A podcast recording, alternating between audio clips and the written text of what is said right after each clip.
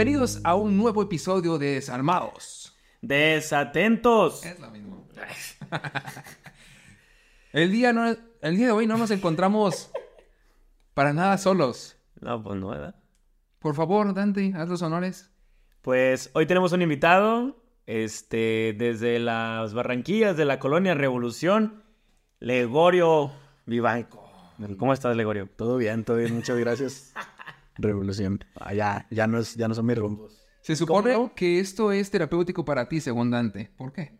Pues no sé, yo, yo, yo aquí llegué. No sé cómo llegué aquí, pero bueno, aquí. Pero aquí está. Aquí me traen.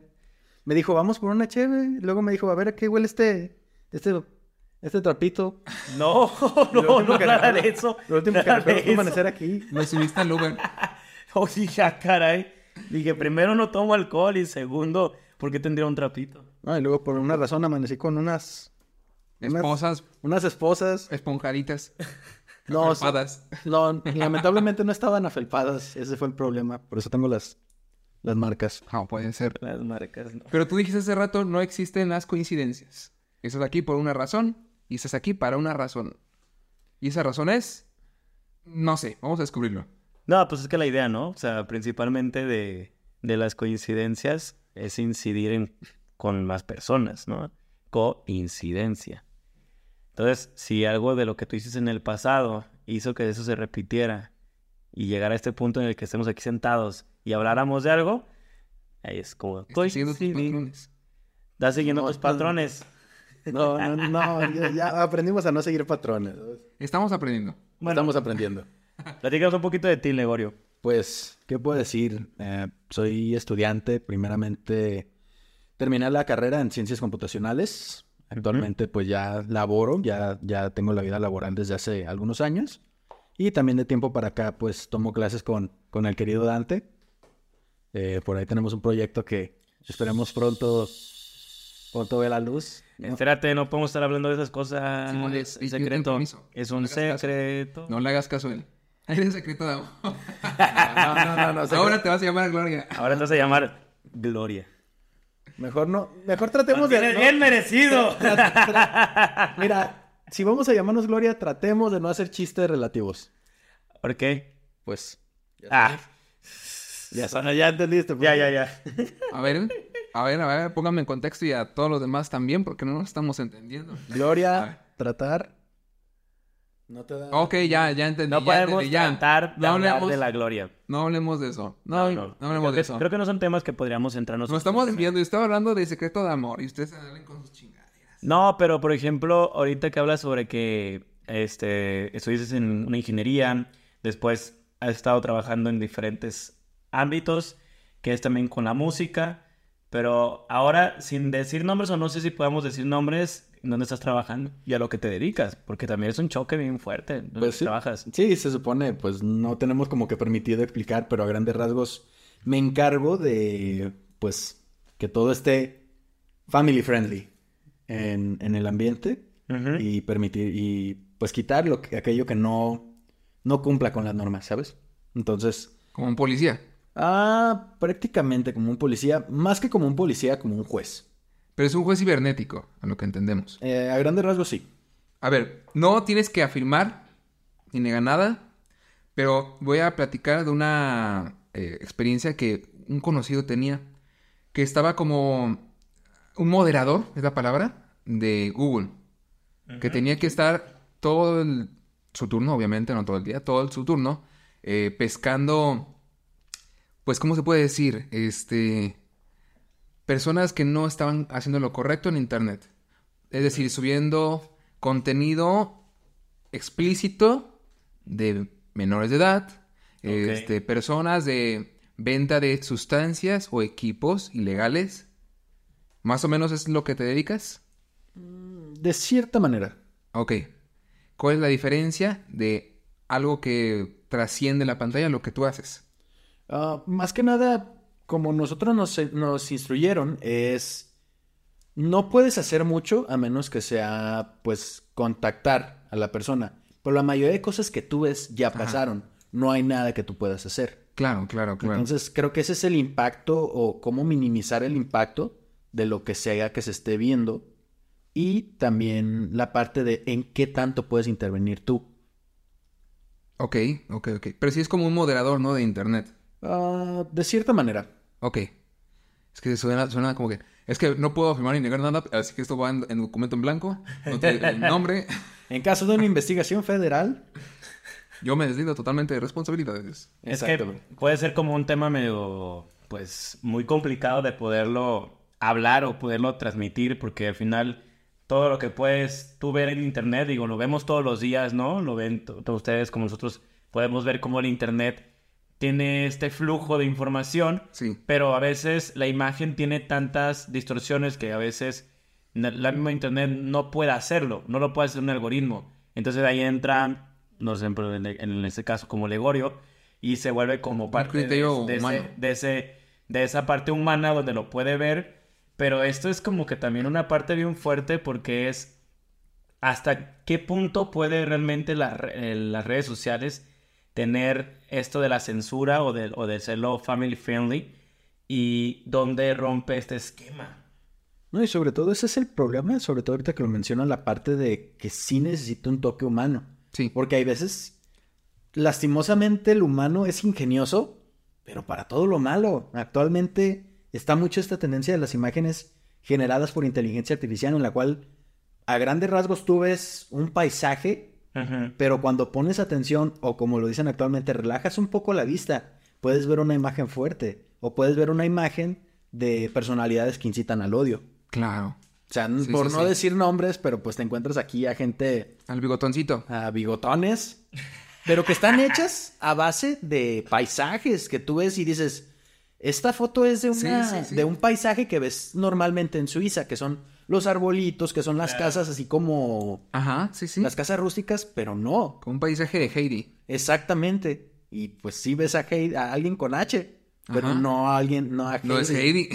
Ni a su abuelito. Exactamente. Ni a Blanquita la cabra. Sí, ya entendimos. Está bien, está bien. está bien. Cambiemos. Ya, ya no menciones a Heidi. Ese era fan. Era fan. Digamos, Ay, Dios de mi vida. Digamos, la Miren, chica de las Ahí les montañas. da una cosa bien importante sobre cómo va a pasar el día de hoy.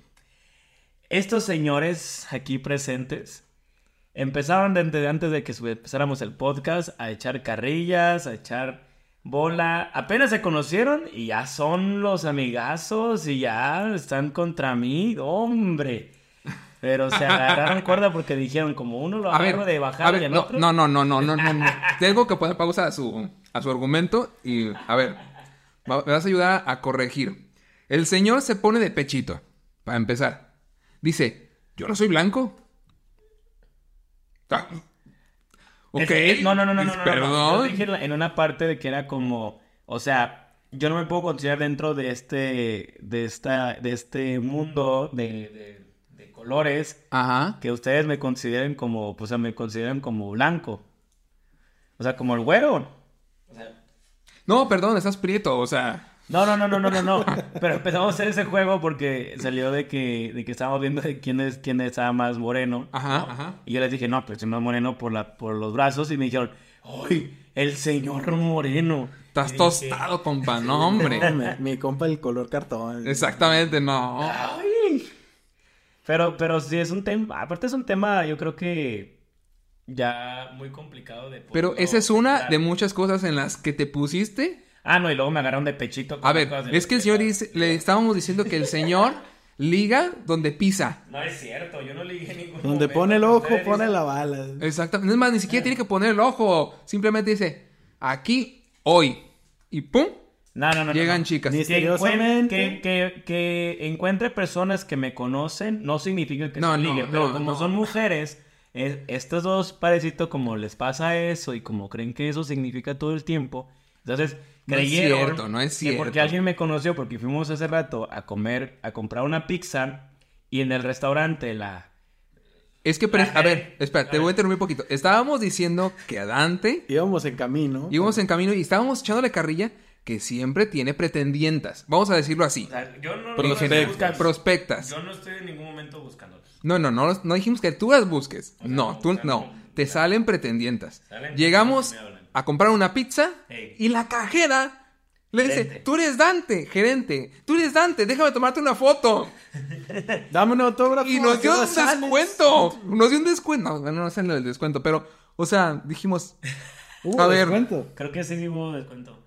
No, él- él no estaba la- diciendo- Creo que la pizza costaba 30, 40 pesos más. él nos estaba diciendo que nosotros, ay, que cada, cada rato tenemos una nueva prospecta. Ah, sí, y que cada semana llegan conmigo y me dicen, tengo una nueva prospecta de pareja. O sea, o sea, ay, esta hora salí con esa persona. Ya nos estás Ay, quemando sí. socialmente. O sea, parece. Aquí, aquí estábamos hablando de eso, pero fue porque, pues, obviamente los tres somos solteros, los Ajá. tres hemos pasado por procesos en los que hemos salido adelante. De alguna forma podemos hablarlo como de la parte terapéutica, de la parte de, de cuidarnos, entre comillas. Nos pero- reímos. nos reímos. Pero, pero estamos jugando con esa parte de reconocer que, pues, obviamente la soltería también es una apertura sobre reconocer que puede haber gente que se acerque a nosotros, puede haber personas que se alejen de nosotros, puede haber personas que de repente les llamen la atención por situaciones emocionales, etcétera, etcétera. Y también promociones en la pizza. Y, y Exactamente. también- Y, y no, no tiene nada que ver eso, porque aparte fue como de, estábamos nada más llegando a las pizzas y de repente, pues, la gerente del lugar, pues, es una amiga de hace muchos años. Y que pues, no la reconoció. yo no la reconocí Claro, porque claro. es amiga de otra amiga que fue a verme cuando yo tenía un proyecto de música. Entonces, pues cuando me veía con volumen, pues quién iba a saber quién es las personas. Me dijo, ah, yo soy amiga de saber quién. dije, ah, ok. Pero igual le vamos a mandar aquí el podcast a Ana, que es la gerente ahí del lugar. Y pues a Raquel. que Saludos, Ana. amiga. Y, vamos, vamos a des- deslindar responsabilidades. Ana no le tiró el perro. O sea, se llama Ana, ¿verdad? Dijimos. Sí. No le tiró el perro. No, simplemente no, lo no. reconoció, le pidió una foto. Para mandársela a Raquel porque dice, ve que me encontré en el restaurante. Y ya. Pero coincidió mucho de lo que estábamos hablando con lo que sucedió y fue. Y este Hmm. par de perros, porque así lo voy a decir, se fueron a sentar Ah, Y sí, me Y Ah, al darme la vuelta, no dejaban de morirse de la risa. Porque lo que estábamos hablando se acababa de comprobar con lo del Es restaurante. un argumento más de que tenemos razón. ¿Sí, o no? Sí, sí. Ahí está. No, y, y- y lo piensas de esta manera. ¿Han escuchado? ¿Han escuchado la teoría de que tú estás a siete personas de conocer a cualquier persona en el mundo? Sí, sí, sí. y Lo he comprobado. Ok. Siete personas. Con este güey Ajá. Estamos a tres o menos. Oh, no, yo creo que a una. O sea, es él y otra persona. Tal vez dos. Mira, mira, mira, mira, mira. mira. Lo que haya pasado, miren, ¿y qué tiene que ver eso con el trabajo de, de Legorio? Porque tú conoces a medio mundo. Exactamente. Oye, pero te puede pasar que cuando tú estás en las redes sociales, o sea, todo esto que estás haciendo con la, con el programa o todo esto que hacen, No cambies el tema. eh, veas personas que conoces. O Pues sea, te has topado con personas que conozcas y ves el nombre y dices, ah, no manches, es... la- el problema es que, por ejemplo, como yo lo, lo manejo, es anónimo. No sabes quién lo manda, quién lo denuncia y no sabes quién lo subió. Oh, ya. Ok, Entonces, más ves pues- el, el contenido. Pues. Sí, tú puedes ver nada más el contenido. Me ha pasado de que salen cosas que yo conozco o que he Yo he visto. compartido. No, no, no. No, tiene mucho que, que no uso Ah, no, sí, tú, tú subes Pero- bien. Pero, Eh. no es cierto, ya no subo nada. Subías. No, eso solamente lo subo por, por privado. Pero me ha pasado mucho de que son contenidos que a mí me gustan. Por ejemplo, hace tiempo me salió. A no, ver, no, no, tranquilo, tranquilo, tranquilo. Legorio, seamos conscientes. Te estás poniendo a sogar el cuello. Te estás poniendo la... Cuidado con lo que vas a decir. No, por eso. Por eso sé lo que voy a decir. Lo que diga Legorio es responsabilidad de él. No, O de sea, nosotros. No del podcast. Estamos atentos, pero no tanto. Somos, somos atentos, pero no tan desatentos. No, o sea, Continúa. me refiero, no sé, ves una foto de un meme de un perrito y te da risa. ok. Pero los memes del perrito en llamas de This is fine. Ok. Y lo, y lo ves, o ves celebridades, casi todo el tiempo son fotos o memes de celebridades, de gente conocida. O incluso, a mí, por ejemplo, me gusta mucho la banda Gus un, par de veces. Me han salido imágenes ya sea de Papa Emeritus o de los Ghouls. Ok. Y es como, ah, Ok, ok, qué ok. buena onda. Te das cuenta de que, pues, no estás tan alejado del mundo actual. Bueno, de cierta manera. Pero es como que, digamos, ves, ves, ves el tipo de información, tipo de cosas. La parte aquí, por ejemplo, yo lo centraría. O sea, ¿cuál es el cuidado psicológico de estar viendo todas esas cosas? O sea, porque se necesita. Sí. Claro, es necesario. Sí, Claro, ver tantas como- cosas fuertes. viendo todas esas cosas es necesario, ¿no? Y claro, se les exhorta a los trabajadores, a los lugares donde se hace todo ese rollo, que siempre tengan una ayuda psicológica, sea el ámbito que sea, pero imaginemos que seas una persona que todos los días ves ese tipo de agresiones, ese tipo de situaciones conflictivas con las redes sociales, pues claro Sí, que sí, uno sí, sí. quisiera estar protegido de esta parte psicológica. Entonces, es bien fuerte que salgas a la calle y que no tu mente no empiece a divagar lo ese mundo de situaciones, ¿no? Suele pasar. Decir, o sea, nosotros sí tuvimos un tiempo la parte del psicólogo Ajá. y a mí me ayudó, pero pues como externo. Ahorita lo tenemos todavía el, el servicio de psicología, pero ante situaciones de, de estrés, ante Ok. situaciones de emergencia de, sabes que vi algo mm, y me dejó, me dejó tocado. Ujú. Pero de cierta manera nosotros lo que ya hicimos. O sea, Vi la cara de Dante, perdón. A ver, a ver, espera. Voy a ponerte una- un paréntesis aquí, Nego. Este. Y ustedes también en, en casa. No sé si notaron cómo Dante le dio la vuelta en la conversación para desviar de que era Sí, sí, el sí. centro de atex- Oye, oye, atención. pues es que ya estamos, es que yo creo que aquí vamos a estar divagando muchísimo. No creas, no creas. A la gente le disfruta que te pisoteemos. No, ya. Bueno, no te vas a pisotear, no te Ok. creas. No, es bravo. quiere pisotearme todo el tiempo. Pero yo creo que igual como lo que acabamos de hablar sobre los temas sobre las Eh, ¿cómo lo estoy relaciones, otra sobre vez? las- Sobre las personas que vamos conociendo por todo este mundo, también está la parte de que igual en tu chamba te toca ver todo ese tipo de cosas, ¿no? sí. Entonces, claro que yo no quería como Claro. comunicar, ¿no? O sea, hacer una... Hacer una Ve todos los memes que te mandan. es que fíjate que es como, por ejemplo, Legorio tiene un humor que a mí me llama la atención porque nosotros nos gusta de repente hablar de temas de repente con la delicadeza que se tiene que tocar, pero cuando nos reímos, no nos reímos, nos incomodamos y después reflexionamos sobre la situación. Y eso es como. ¿por qué existen ese tipo de chistes? ¿Por qué existe ese tipo de humor?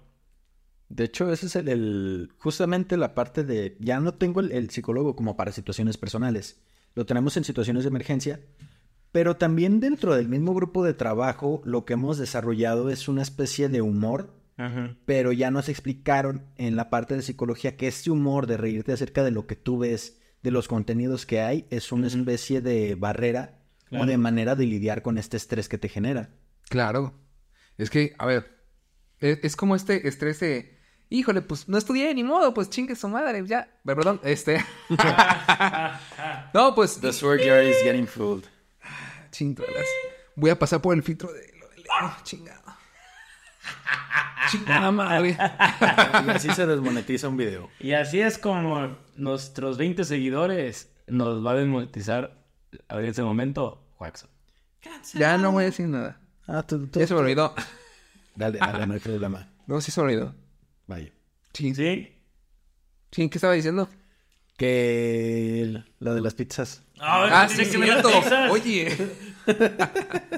No, no, no, o sea, de que, por ejemplo, cuando tú ves como la emergencia de sobre estas situaciones como del estrés. Sí, del cielo del examen, perdón. Ya, ya, y gracias por regresarme. es real esto, muchachos. Este. eh, eh, eh, eso de del examen, de que dices, es que no estudié ya, valió madre, jajaja. No, pues no, no le hace, repruebo, me pongo a, a chambear y jaja. Pero al final sí está, dices, me va a partir la madre mi papá llegando a casa, o me van a regañar, me van a poner a trabajar en X, Y lugar, me van a poner a vender chicles en el semáforo, no sé. ¿Por qué ese día malo es? Porque te sacan de la escuela. Ah, ok. pides a tus amigos. Ya no es un gusto, sino una imposición. Ok. Es un- re- realmente lo tomarían como un castigo por parte de los padres. Pero no te- nadie te va a poder vender chicles en el semáforo este, porque reprobaron un examen, pero...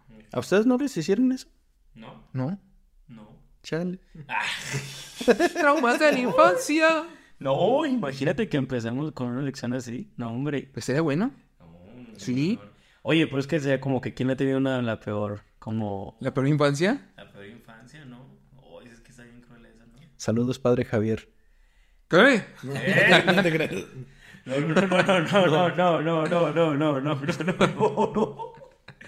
Bueno, entonces... Regresemos, pizza. regresemos- Sí. Entonces, entonces, entonces tiene... Sí, croquetas. Entonces... Sí, las croquetas buenísimas. Croquetas, sí. Sí, cliente. él, él, luego lo comprenderán. Pero O nunca. Entonces, por ejemplo, yo lo veo como que tú lo ves por una, una parte digital de la, de la parte de, de, de que, por ejemplo, no se puede saber el nombre de la persona, sabes que existe, esos argumentos por el cual existe el perfil o la persona tiene este strike, ¿no? Por haber hecho esas cosas. Pero hay una situación en la que dices, bueno, esto es de manera digital. Ahora imagínate de manera física, ¿no? Que tu trabajo fuera de manera física. Que tú, por ejemplo, eres una persona que llega, una que se sienta ahí y tú tienes que analizar si esa persona puede seguir trabajando a base de, de que hizo ciertas circunstancias físicas a otras personas. O sea, es como un juicio. Al final es Ya, como ya, ya si fueras un abogado, al, al final es como si fueras un, un juez, perdón, o fueras un terapeuta, que de alguna manera también funciona Ujú. igual, ¿no? Viene la persona, tiene ciertas situaciones, pero tú lo que haces, o sea, y yo le decía a Gregorio porque neta, tenía, llegaba un día a clase y llegaba con el, con el, al, con, con así como pavo real, entraba aquí a la clase porque decía, es que yo tengo el poder de quitarle las cuentas a las personas, así como de, yo le puedo cerrar lo que yo quiera y pues es- está en mi poder, yo le doy un clic y yo digo si, si le cierro la cuenta o no. Pues sí, pero es que también al no saber, al no saber el nombre de la persona, pues no es como que... Pero ¿qué ¿qué te hace? Que existe la cuenta. Sí, pero si compartió algo malo, compartió algo malo, perdón, este, pues dices, ay, sí, ciérrasela porque...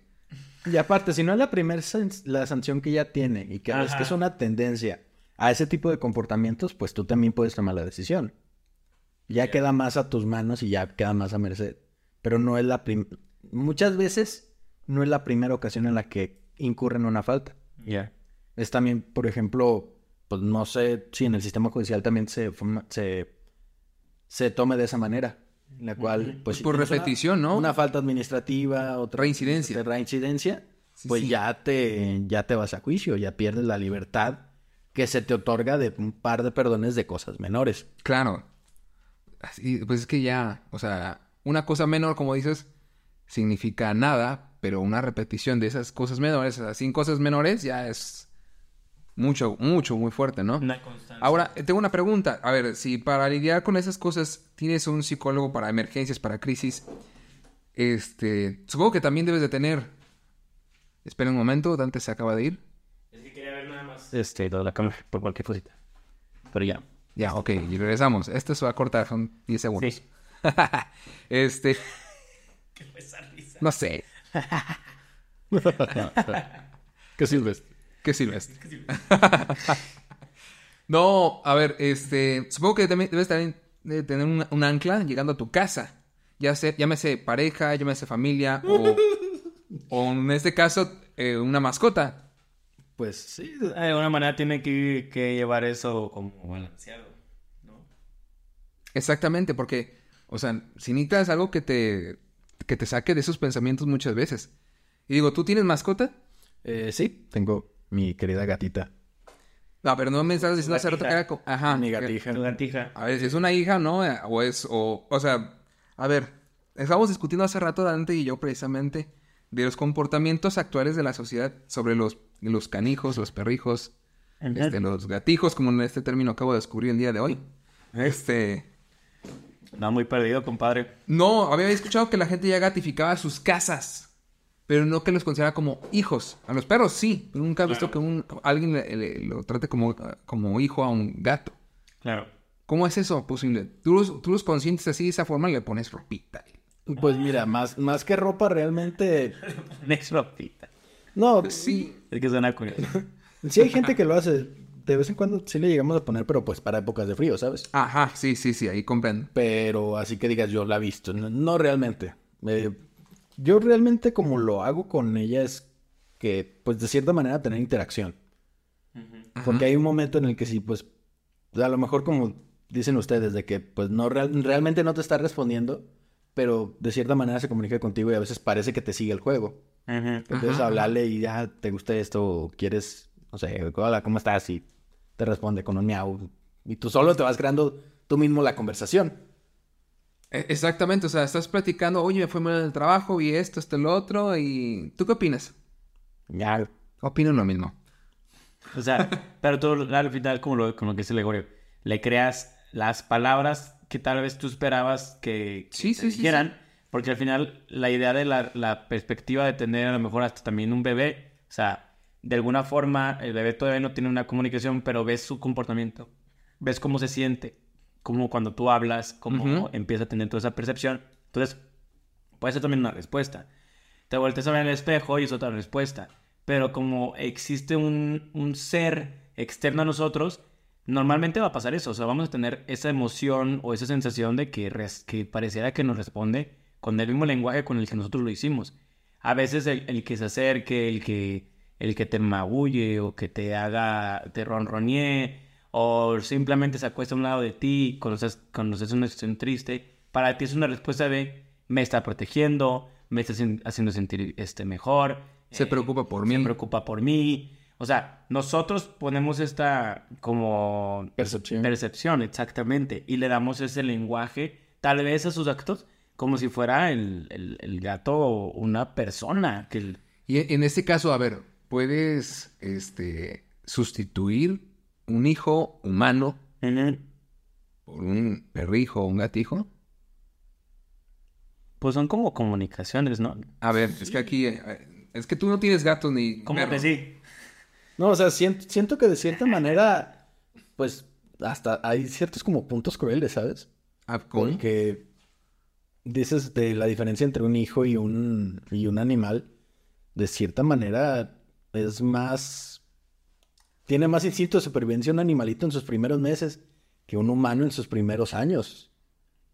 Sí, sí, sí, sí. O sea, aprenden más rápido a comer, aprenden más rápido a huir a sus necesidades y todo, que un niño que pues todo el tiempo está en modo bulto por los primeros tres años de su vida. Alguna vez lo escuché que el humano es el animal más tonto al nacer. ¿El humano? El humano. Porque no sabe hacer nada. Porque no sabe hacer nada. Sí pueden nadar, porque por eso tienen partos bajo el agua y, y no se ahogan. Pero salen, flotan y, y empiezan a Ujú. llorar. Pero, o sea, realmente no se pueden valer por sí mismos. O sea, un bebé humano no se puede valer por sí mismo. Los pájaros. Este. Tienes razón, también los pájaros. Pero en comparativa, el tiempo es mucho menor. Son tres semanas, dos, cuatro semanas lo que son, eh, salen del nido.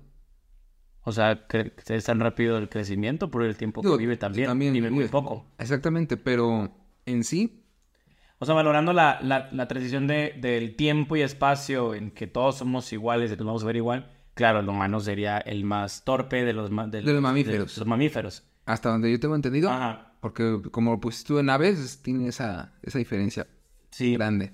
No sé, no sé reptiles, pero en, mamíf- en, en aves sí tiene esa diferencia. Pero sí, como tú dices, cualquier animal crece, nace y va creciendo tan rápido que es toda esta situación de que tiene que sobrevivir rápido, que tiene Sí. todo eso.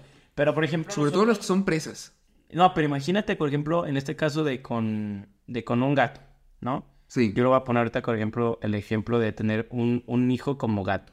Bueno, nosotros no podemos sustituirlo, pero podemos crear una percepción o alguna manera de que el animal, como, como nosotros como individuos, como el individuo que es el animal, puedan unirse y, y convivir para saber que es una familia, ¿no?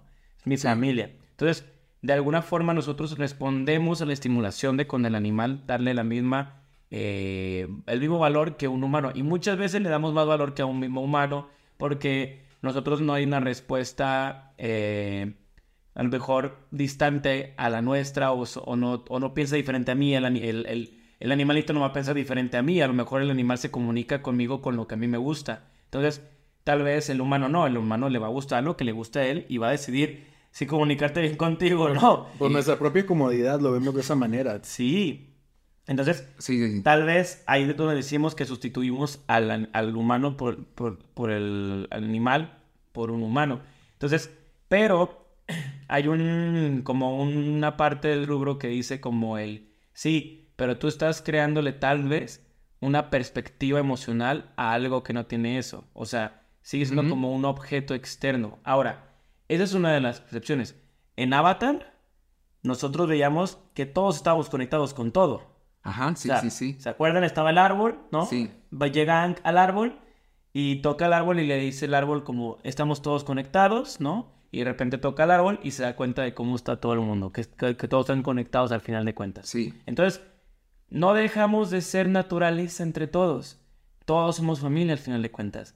La planta es familia, el animal, el gato, el perro, el mono, el, el cocodrilo, no deja de ser familia porque todos estamos en una comunidad con la naturaleza que nos une, que nos puede transitar entre raíces. Y no sé, tal vez el pensar que nuestro hijo o, o hija tiene que ser la misma raza o el mismo especie que nosotros mismos, tal vez ha sido ya una valoración tan eh, pelea, pelea interna por pensar que lo único que estamos haciendo es crear esta estimulación de que tengamos que tener familias sanguíneas o de especie.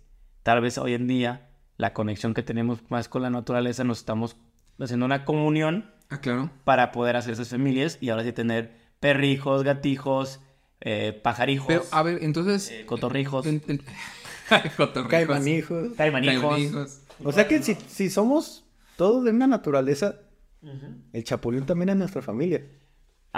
Ah. El caimán es nuestra familia. Ah. Pues sí, al final sí. Qué cruel, es el, traicionó. qué cruel es el mundo, ¿no? Te traicionó, pero sí. Pero nunca estamos diciendo que las familias también tengan que ser lados positivos. Por eso también, por eso también no nos llevamos bien con primos. es y que con eh, a- a primas. eso es lo que iba. Estuve eh, viendo o leyendo, no me acuerdo, este, que decían que sí, o sea, tu pareja es una elección Claro. que puede ya no continuar en cierto punto del camino o continuar al final, pero un hijo es para toda la vida. La decisión de tener un hijo, o sea, me refiero a siempre va a ser tu hijo. Claro. Aunque decidas eh, no ser parte de la vida del hijo y decidas irte de, la- de su vida, tienes un hijo, siempre va a ser tu hijo. Pero no estamos ahí hablando como de la parte nada más de biológica. O sea, sí, biológica, claro, el- biológicamente. yo, yo siento que cuando nosotros ya metemos la palabra hijo como parte del, del núcleo familiar y de las Sí. construcciones de cada quien tiene Claro. un, un rol, creo que ahí es donde empezamos con la falta de la irresponsabilidad sobre ser papá o mamá. A, a- a lo que voy a ir también es la protección legal. Porque, por ejemplo, o sea, tú, tú Dante, Yo. o tú Lego. este, Lego. Lego. Te digo Leo, ¿no? No, sí me dijo Leo. Lego. A ver, señor. Oh, Lego. señor músico, destápese los oídos, por Oh, favor, está... Lego. ¿Le fallan los oídos o qué? a ver, no. Imagínense ustedes en una posición que tienen un hijo con. con una susodicha, pero deciden no ser parte de la vida del niño. ¿Vale? Pero en algún momento, 18 años después o antes, el niño, 17 años. el niño exige legalmente conocer a su padre. Y usted dice, no. Entonces ahí entra un juez, como lo decía hace rato, que, se, que interfiere precisamente en tu decisión porque existen primero los derechos del niño. ¿Qué haces? O sea, tú dices, es que yo no soy padre porque no, no quiero tener hijos. No. Biológicamente lo tienes y el niño tiene un deseo por saber quién chingados eres. Ya el niño va a decidir si, si quiere seguir en contacto contigo o no, pero quiere saber el tipo de, de persona buena o mala que eres. O por Claro. qué lo dejaste. O el niño va a tener una- un vacío ahí que necesita llenar y necesita obtener respuestas. Entonces, e- es, es a lo que voy. O sea, puedes elegir a la pareja y, y dices, ¿sabes qué? De la pareja yo me puedo separar. Pero si tengo hijos con esa pareja, voy a- o sea, desafortunadamente voy a tener que verla a lo mejor por ser responsable con el hijo. Si es que quieres ser responsable con el hijo. Pero vas Claro. a tener, vas a tener que verla sí o sí a ella. Si no tienes hijos, te separas de ellas y nunca más se vuelven a ver. Pero estás hablando sobre una circunstancia que hemos creado como sociedad. Sí, desafortunadamente. O sea, lo hemos creado como sociedad de estipular reglas sobre la responsabilidad que tenemos como padres. Esa no la puedo quitar. Esa para mí sigue siendo una de las situaciones que sí tenemos que hacer. O sea, yo creo que en la ley está bien. Porque Sí. tú decidiste Sí, sí. tener un hijo, el hijo tiene una responsabilidad emocional, eh, monetaria, obviamente, y ese niño necesita eh, tener estos, estos ciclos. Yo creo que como niños, nosotros que somos hombres, Ajá. de alguna manera tuvimos que crear algún tipo de superhéroe, ¿no? Sí. Y muchas veces el superhéroe, sin querer, lo convertimos en el papá. Porque el, el, el, el- si vemos, los, Sí, si vemos sí, los sí, personajes de las caricaturas, muchas veces los personajes son papás. Son personas que están arriba y que los ven como hombres poderosos que pueden ayudar a toda una sociedad Que resuelven. en que resuelven. Entonces, Sí. ¿qué hace el papá en una familia? Resuelve los conflictos según la jerarquía o la construcción social con la que crecimos o la iglesia, ¿no? O todas las partes, este, obviamente, iglesia, igual política, igual Familia. como social, familia, ¿no? Lo que construimos como familias. Sí. Entonces, creo que esta responsabilidad del padre que provee es lo único que se le pide muchas veces al papá, sol- al papá que está ausente, al papá que, al, al niño que quiere ver a su papá, se le pide esas responsabilidades. Sí. Pero el que sea como el que vaya a educar al niño y que sea un hombre o que sea en cierta manera el que tome el rol de padre, ahí es donde el niño decide quién es su padre realmente, quién es su héroe, quién es la persona con quien voy a seguir. No los vimos la carrera ni nada, sino Claro. lo que haga que, ella- que él quiera seguir vivo, que confíe en la vida, porque Sí. el niño crece con esa necesidad, ¿no? Sí. No sé si lo voy a poner en, en esta perspectiva con la mujer que siempre busca a la mamá, aunque siempre tengan un choque, pero, sí, pero muchas veces el niño sí necesita un héroe, aunque no esté tan cercano al papá, y muchas veces la niña sí está en comunicación fuerte con el papá. Sí. ¿no? Sí hay una familia. Ahora, ya viendo esto sobre las situaciones, sobre las, sobre las, las, la- lo que perca- nos percatamos sobre las familias, sobre ver si el niño está o no está presente el papá, creo que una de las cosas más importantes es cómo nosotros sobresalimos en este mundo sin tener un padre o un perfil de padre. Es una cuestión difícil porque, a ver, yo no tuve ausencia de, par- de padres como tal. O sea, tengo mis dos papás, aunque mi papá estuvo trabajando mucho tiempo y lo veía menos que a mi mamá. Claro. Pero no me hacía falta. Los fines de semana sabía que era tiempo de, de- de estar con mi papá y vamos a jugar básquetbol y toda la cosa.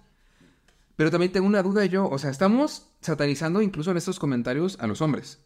Pero ¿qué pasa cuando el hombre es el que es el padre soltero y la mamá es la, la que no existe en, la, en, la, en el esquema o el cuadro familiar de, de ese niño? Claro. O sea, es el mismo trauma. Tú lo acabas de decir. O sea, los niños por lo general se dirigen con la mamá y la mamá los educa de cómo ser un, un caballero. Ujú. Y Claro, las- los temas pasionales, como dices tú. O sea, los temas sentimentales en cuanto a la vida. pues también sociales, porque como Sí, lo o sea, dice él, o sea, sentimentales, sociales. la, la- la niña va buscando al papá y el papá le enseña cómo es la protección. Claro. Entonces, eh, hay, hay casos diferentes, pero cuando no existe la mamá. ¿cómo cambia la mentalidad de un niño con ausencia de, de- de- de madre? O sea, sabemos, porque está muy, muy hablado, obviamente, este, en estos tiempos, cómo es la vida de una madre soltera. Claro. Que es entendible. O sea, la madre en muchas ocasiones se la está rifando durísimo este, por sacar adelante al niño y el papá está en No Timbuktu. existe. En Timbuktu no existe. Pero... Iba a decir yo, iba a decir, el papá es como Tlaxcala, no existe. Oye, ¿qué No, con eso? sí. Fíjate que siempre ha sido un tema muy relevante el que hablemos de que ¿Existe Tlaxcala? No existe, existe- Yo tengo personas que ya da clase que viven en Tlaxcala. No existen. O sea, sí Esas existe personas existen. Eso es esquizofrenia. Dante. Sí, me pagaron. Es esquizofrenia. O sea, sí existe. O sea, creo que ya está muy muerto ya eso de que decirle y... No, a mí lo que me causa Tlaxcala. conflicto con Tlax- Tlaxcala, perdón. ¿Que ellos? Tlaxcala. Tlaxcala, sí, eso. Ajá. Tlaxcalteca. Que ellos nos digan, a ver, ¿cómo se dice? Ya no sabemos cómo. Tlaxcaltecas. Oh, ¿Cómo se dice? Tlaxcapotecas. ¿Qué? No, ah, ya no. No, es eh, lo- la celebración que le hicieron a, a sus escaleras eléctricas. Ah, caray. ¿Cómo? Hace, hace algunos años, todos 2023, como unos ocho años tal vez, Ey. estrenaron por primera vez unas escaleras eléctricas, eléctricas en Tlaxcala. Es, es, es broma, ¿verdad? ¡No! Es real. O sea, Tlaxcala hace poco tuvo sus primeras escaleras eléctricas y la gente estaba fascinada subiendo las escaleras eléctricas. Es Tlaxcalteca. Ah, ¿Tlaxcaltecas? Sí, se- sí se- sí se le dice Tlaxcalteca.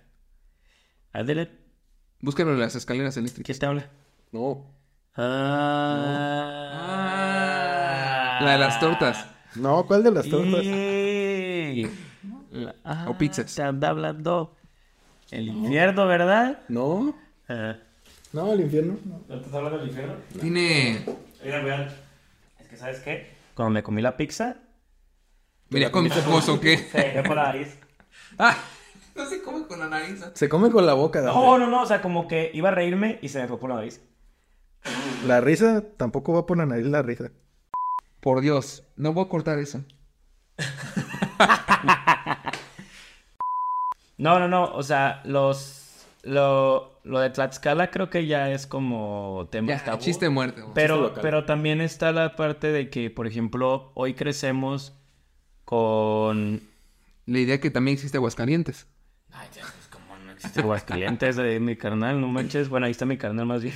¿Seguro? No, es de ahí. Sí, sí está ahí. Sí, Bueno. está- ahí lo vamos a poner. Pero Es como ir de... de cigarros. de... Fíjate, fíjate, fíjate que eso es bien triste porque nosotros cre- crecimos con una cultura en la que escuchábamos con gran fuerza la, la vida de, en la calle de la mamá soltera, pero en las películas del papá soltero. O sea, por eso hay películas, porque queremos imaginar que exista un mundo en donde los hombres Que son en gran escasos. escala, en gran escala, pues. Claro. Por eso hicimos hoy la sección de, de las... Bueno, no, vamos, no hemos sabido cómo poner nombre, pero ya tuvimos dos opciones. Ajá. Vamos a hacer ya el debate de una vez, ¿no? Ok, que... Que el bueno nos diga, nos diga las dos Sí. opciones. Sí, porque acá no nos dicen si sí o si no o cómo. Yo tengo la opción de que sea neuroanécdotas divergentes. Y acá, compadre, Desanécdotas. ¿cuál te gusta más de ti? Pues suena padre la de, la de este lado, pero porque la, la otra de neuroanécdotas divergentes, nombrezote, imagínate para poner el nombre También- en, en el título de, del No, podcast. nomás va a decir NAD. Yo, NAD. yo le pondría Nav. neuroanécdotas. Sin divergentes. Neuroanécdotas. ¿Sí? No sé. Ahí está la tercera opción. Neuroanécdotas. Eh, Desa- de- des- desanécdotas. Sí, también desatento, ¿eh? Desanécdotas Ay, y neuroanécdotas divergentes. Así que ahí están tus tres opciones para que voten y la dejemos en la sección. ¿Va? En comentarios abajo. Eh, lo- lo van a En historias también. Sí, las historias, ya saben que vamos a ponernos en las historias, así que para que sean partícipes y le dejen el nombre de neuroanécdotas divergentes. Claro que sí. Que nos llaman así. Pero bueno, en esta sección nos quisimos enfrascar en un tema muy delicado, que es sobre hablar esto de los papás solteros. Creo que hoy en día las minorías es un tema muy importante del cual acercarnos. Aquí estamos en el caso de los TDAH, que no somos siendo, pues, de alguna manera presentes o querer hablar de, que nosotros hablemos sobre este mismo tema de, de qué es- el, el espectro o todo lo que nosotros vivimos, pero de alguna manera intentamos poder acercarnos a, a platicar sobre temas que tal vez podríamos abordar y dijimos, ¿por qué no abordar el tema del papá soltero? Siendo que a- la única manera que creo que lo pudimos ver al principio fue de, pues en películas, ¿no? Conocemos la de A ver, No se aceptan devoluciones. Ah, sí. ¿Qué otra película es como de un papá soltero? La- Creo que la de papá soltero, ¿no? Eh, no, esa es una serie que fue en los 80, 90 con César Costa. Ah, ok. ok. No, también la película de Adam Sandler, que también es papá soltero de un niño. Ah, la de Big Daddy. Ajá. Big Daddy. O Creo sea, que sí, o sea que... niño que se llama Frankenstein. Ajá, sí, esa, mira. Ah, pues así son temas, son temas de, de esto, o sea, como las películas que me dan risa que hacen como la de Niñera a prueba de balas, que su nombre es Ah, un también. niñero, o sea, el babysitter siempre era, pues es común que sea una estudiante. Es una parodia de lo mal que un hombre... ¿Qué parodias viste? Olvídalo. ¿Por qué? No, de que son babysitters. Es que acá el señor... Luego, luego la pensaste. Yo no, ¿yo qué? Es que acá el señor... Pues busca sugar. No, no, yo no estoy buscando chocar. No, nada de eso. Pero estábamos con lo de las anécdotas y Sí, no nos desviamos, por favor. fue muy complicado, claro, porque... O sea, no encontramos un papá soltero que quisiera venir. O sea, de hecho, creo que no teníamos contacto. Tenemos un papá De gato. soltero de gatijo. Es el que Gatija. digamos, la Gatija. gatija. ¿Cómo La se gatija. llama? Haru. Jaro. Ahí está. y Para cuál- que se lo aprendan, por favor. Nunca se ¿Y cómo es la vida de un papá soltero con, con tu gatija? Pues de cierta manera sencilla, porque pues no tienes que pagar eh, colegiaturas, no tienes que pagar casi nada. Debes- Pero sale más caro un veterinario que un pediatra, ¿no? Eh, Bueno, no sé. Bueno, dependiendo. Yo, por ejemplo, pues también depende el, el ingreso que tú manejes. Claro. Yo, por ejemplo, la única vez que ha sido como complicado, que tuve incluso que por ahí hacer un préstamo, Ajá. eh, fue una vez que se me enfermó de las vías urinarias. Ok, sí, Y, ahorita es una- pues sí fue, Eso. sí fue una cuenta algo grande porque fue la operación, fueron los análisis, fue la medicina, fue esa parte, pues que a final de cuentas no, no es de cierta medida igual porque pues un hijo también te sale más caro. Claro. Sobre todo en el sistema de salud actual, te sale muy caro un niño. No vamos a hablar de eso. El gobierno, No, o sea, Eso, eso después lo hablaremos. Porque el gobierno un te tema- queremos. Sí, eh, Vota por Dante. No, yo no quiero ser la política, pero... Dante Sagún en tu boleta. Dante presidente. No, gracias. Pero fíjate lo que acaba de decir. O sea, la responsabilidad que puede tener, como tú dices hace rato, sobre que un juez le diga al padre que tiene que ser responsable económicamente de un niño. Claro. Pues de todo lo que se necesita para un solo niño. O sea, un niño desde muy pequeño ya son, en, decían que entradas de, con los pañales o de toda la comida, a veces en un año son más de 100 mil pesos nada más un niño, el primer año. De- Ajá, sí, sí, sí. el sí. primer año son más de 100 mil pesos de, de inversión económica, más la emocional, más las circunstancias de la familia, más cómo ser con tu relación, más la casa, más la comida también de tu esposa. Sí, los gastos que ya tienes de, de cajón, pues. Sí, el, el- el- el- el- el gato tiene sus propias responsabilidades en otro tipo de cosas, mientras que tú solamente es la alimentación, ciertas cosas para saber cuando están enfermos, Sí. el estar ahí cerca, pero no es como que te pida gran cosas. Entonces, no, no podemos compararlo con un hijo, con un niño este, humano, pero de alguna manera eh, estamos queriendo ser responsables de pequeñas, de pequeños este, animales, Sí. ¿no? Porque al final lo podemos ver como lo pequeño, ¿no? Porque lo están pidiendo pequeñas cosas. Y aparte, si lo pones de esa manera también, es la parte de si se te muere un animal, obviamente no estás preparado para tener un niño. O sea, es cruel pensarlo de esa manera, pero pues si se te muere un perro, Un pescado. por un pescado, o sea, un pescado es como que un poquito más. Suena feo, pero es un poquito más sencillo que te- se te muera y pues puedes decirme. Pero también es más sencillo de cuidar que un perro. Sí, pero de esa manera también te puedes dar cuenta del sentido de responsabilidad. Si se Sí, te sí, muere sí, un pez, si se te muere un pececito, porque se te olvida alimentarlo, porque se te olvida limpiar su pecera, te das cuenta que ni siquiera estás listo para tener otro Para animal. Un poquito, o sea, podemos Ah, ir como gradualmente. Si no puedes cuidar un pescado, no puedes cuidar obviamente un animalito que requiere Un más, pez. un hámster. Un pescado no necesita cuidar. Sí, o sea, está sí. muerto. No, Sí. claro que no. Es un pez. Es un pez. Bueno, un pescado. Me voy, perdón. Sí, no te preocupes. No, pero volvemos a lo mismo. Si, si un pececito se te muere, no puedes tener un hámster. Claro. Ok. Bueno, que los hámsters se mueren hasta porque les dices buenos días. No sé, nunca tengo un hamster, no me gusta. hay muchas anécdotas de hámsters que se mueren porque, ah, le grité y le di un paro cardíaco. Buen tema para otro episodio. Pero, pero así es lo que dice el Legorio, como que hemos querido primero a, a cuidar a los animalitos, ¿no? A, a crear este vínculo con los animales antes de creer que podamos cuidar a un bebé, Pues sí. ¿no? O sea, y aparte, también siento que es un poco más, si nos vamos un poco más hacia atrás, la parte de la educación sexual que se tiene. Sea, simplemente si tu tarea o si tu educación sexual fue cuidar un huevo, que, se que, realmente, no, o sea, ni siquiera que se te rompió.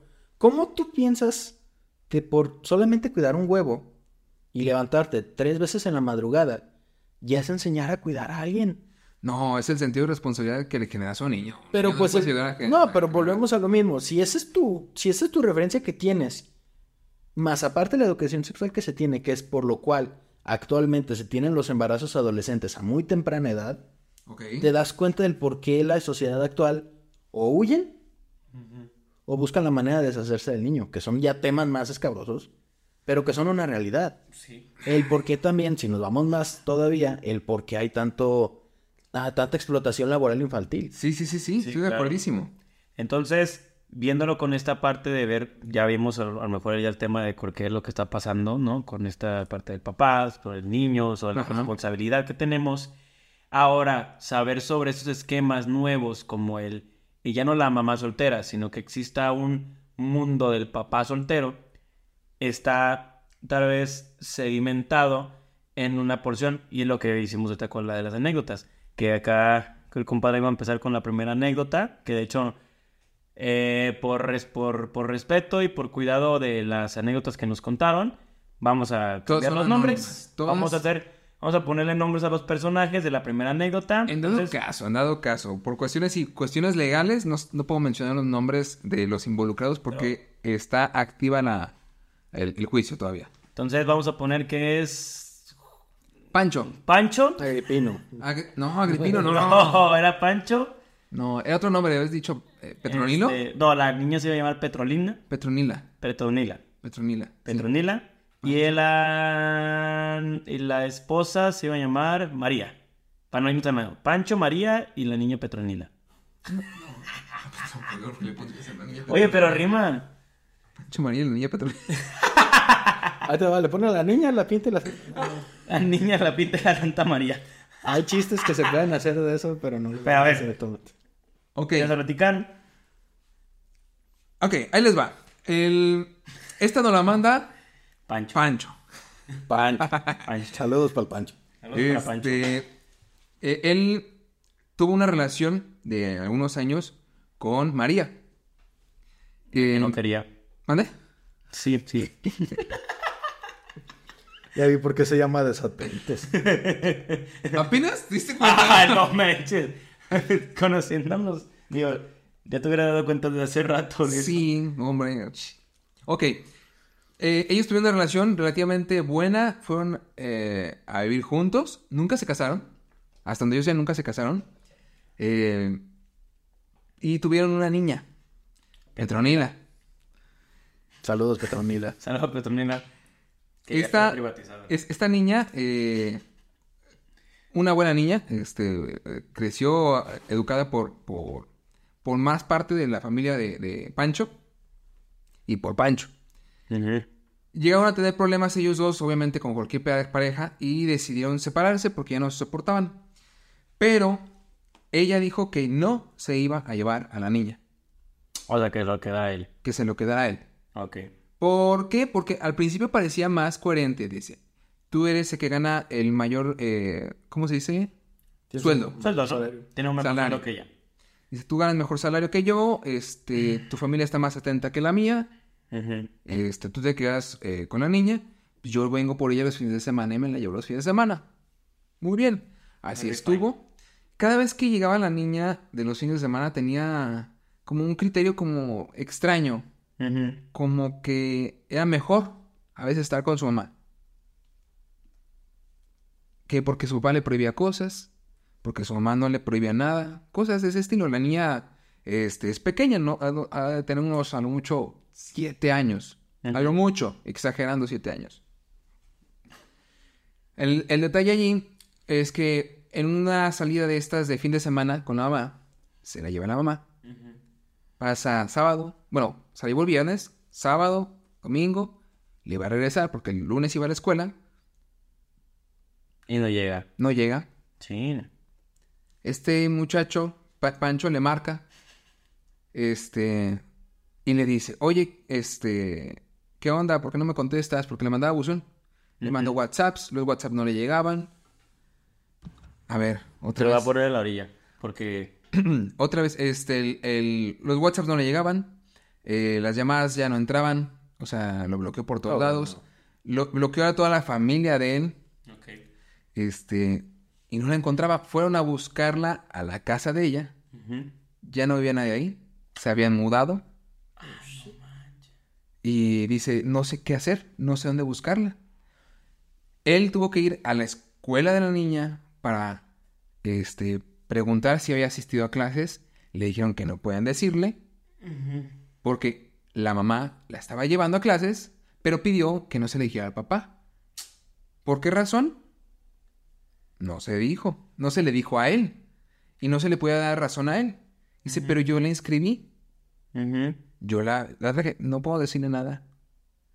Tuvo que hablar con la directora para que la directora le pudiera decir si está viniendo a clases. Este, y nos dijeron que no la podíamos entregar a nadie más que a su mamá. Que fue extraño. Él trató de ir a localizarla para encontrar a la salida, enfrentar a la mamá y decir que qué pasó. Ya no la encontró. También la cambiaron de escuela. Pero pudieron rastrearla hasta donde vivía. Se fue a vivir con su novio. Ok. Un muchacho, este, que vaya. eh, no sé cómo hacer decir esto sin sonar, sin discriminar. Pero no tenía los recursos económicos para mantener una familia. Ok. A lo mejor ni él solo, a lo mejor, pero no vamos a discriminar. No podía mantener a una, a una niña. Sin embargo, él le dijo, quédate a la niña, yo te apoyo, ¿no? Pudo dar con la casa de, de- de este chico, pudieron este, localizarla, pero legalmente él no podía llevarse a la niña, porque si no sería tomado como secuestro. O sea, ¿y no fue secuestro el de él- ella con la niña? Sí, pero los argumentos fueron que no. ¿Por qué? Porque ante el juicio, él pidió, este, ¿cómo se dice? La, la presencia de, de su expareja, María, y la presencia de Petronila a- ante un juez. Pero, a ver, iban a, a, a esta parte de, de- del ministerio, no sé cómo se llama, de la parte de niños, y decían, sí, en 24 horas procesamos el caso. Dice, es que nomás tienes que llevar el papel a la parte de niños.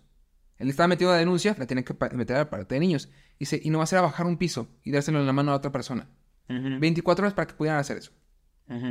Lo hicieron y no puede proceder. Porque la niña estaba con su mamá. O sea, estaba con la mamá. No estaba corriendo peligro. Pero ella se la llevó. Es que es su mamá. Pero si yo me la llevo, ah, pues es que es secuestro. Prácticamente así le estaban diciendo. O sea, lo que ella hizo, a pesar de que fue lo mismo, no lo manejaban de esa manera. Pasa los días, él mete, este, pues, la audiencia, es la palabra que estaba buscando, mete la audiencia, ella no se presenta, no se presenta, no se presenta. Ya era la última audiencia. Para eso estaban en contacto con el abogado de la, de la chica, de María. Pasa la eh, en la última audiencia y sí se presenta esa. Y va con la niña. Para ese entonces, la jueza, porque fue jueza, este, escuchó eh, las declaraciones de todo el mundo, de él, a pesar de que ella tenía tres meses desde la separación de su hija. Tres meses. Para que pudieran tener una audiencia ahora sí. O sea, em, estuvo dos semanas, casi un mes, buscándola, sin saber nada de ella. Eh, un mes peleando para que, para que ella fuera. Un mes rogándole para que fuera a las últimas audiencias. Y en la última audiencia se presenta. O sea, ya estamos a tres meses de esa parte. Eh, de alguna manera convencieron a la niña de que su papá no la quería. Por eso ya no estaba, ya no iba por ella. Entonces la niña declaró que le tenía miedo a su papá porque no la quería. ¿Qué pasó? Que le quitaron la custodia a él. Él tenía la custodia. Le quitaron la custodia y solamente la dejaban ver un día a la semana, no voy a decir qué día, porque sea ya mucho detalle, ¿verdad? Del, del- del caso, pero solamente ciertas horas, o sea, por la tarde. O sea, pongámosle de una de la tarde a 7 de la noche.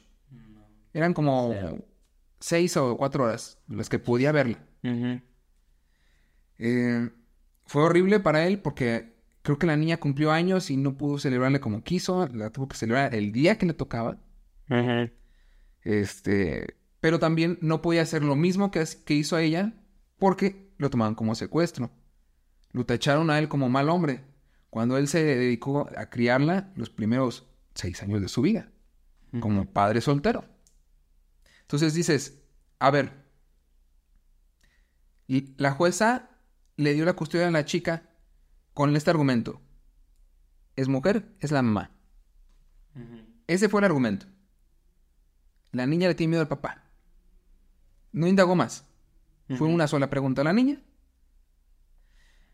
Para una segunda audiencia, este, la niña dijo, es que yo quiero regresar con mi papá. Extraño a mi papá. Necesito a mi papá, no veo a mi papá. Mi papá sí me quiere. Para esto, en la, en la casa de la María le dan de comer este, salchicha, Sopa maruchan. sopa maruchan, sopa de fideos, huevo con salchicha, sándwiches, O sea, lo básico de lo básico de lo básico para poder comer. embutidos y, y harinas. Tan tan. ¿Y cuántos años tenía ella? Seis, siete años todavía. Todavía 6, 7 años. O sea, No, no, no, es horrible eso. eh, yo vi fotos de, de- de- que nos mandó Pe- Pancho, Pedro. Pedro Este, Pancho. Pedro Pancho de la Mar. No es Paco Pedro, ¿no? Paco Pedro. Era ¿no? Paco Pedro. Aquí es Pancho. Pancho. Pedro. Este, y la niña se ve cómo estaba con el papá y cómo se ve demacrada. Esa es la palabra que voy a utilizar. Demacrada estando con la mamá. O sea, ojeras, eh, desnutrida. O sea, la cara más delgada. Es una, una persona que se veía cachetoncita, digamos así, como un niño. Sí, los niños tienen que tener. Esos cachetitos, y acaso ya chupada por la vida, como si tuviera 40. Wow. O sea, se veía muy demacrada. Entonces dije, vaya, no puedo mostrar fotos de... eh, eh, no puedo mostrar fotos aquí no puede porque... contar nada. Porque Pero podemos. digo, Pero es. es... Wow. es muy fuerte, la verdad es muy fuerte. Y, y digo, a ver, Pero de todas maneras, o sea, de todas maneras, compadre, de alguna, de, de este caso, que tal vez te toca a ti especialmente escucharlo, eh, es muy poco la cantidad que va a existir en este mundo de esas casos.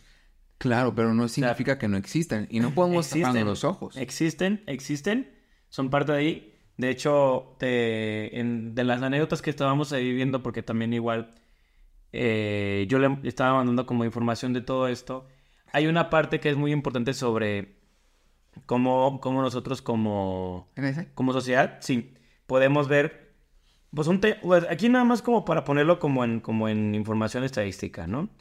En, este es un, por parte de la INEGI del 2020, obviamente pues, no hay una actualización todavía, de hecho estábamos ahorita escuchando que no hay actualización todavía completa Sí, de sí. esto, pero del 93% de los padres de familia identificados en la vivienda se encuentran casados o en unión libre, 5.9%. O sea, si estamos hablando de un millón de personas, no es eh, solo el 5.9% declararon haber estado alguna vez unidos. O sea, como Casi 600 mil personas. solamente. O sea, solamente es un, es un porcentaje muy bajo. O sea, es muy, muy poco.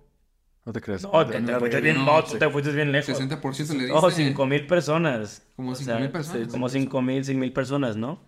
Hombres. ¿O no? Hombres. O sea, 5 mil hombres están casados. 60 mil personas, un 60 millón. mil personas, ¿no? 60 mil personas. Vamos a ponerle en el... Le agregué otro cero. Tú ya, ya- Sí, ya lo ok, pusimos el sí. cerote. Entonces, declararon haber estado alguna vez unidos, pero en la actualidad están separados, divorciados o viudos.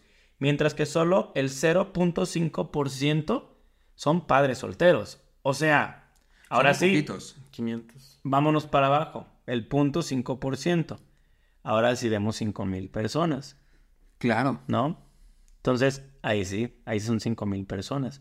Entonces, de un millón de familias, familias, Sí, sí, sí.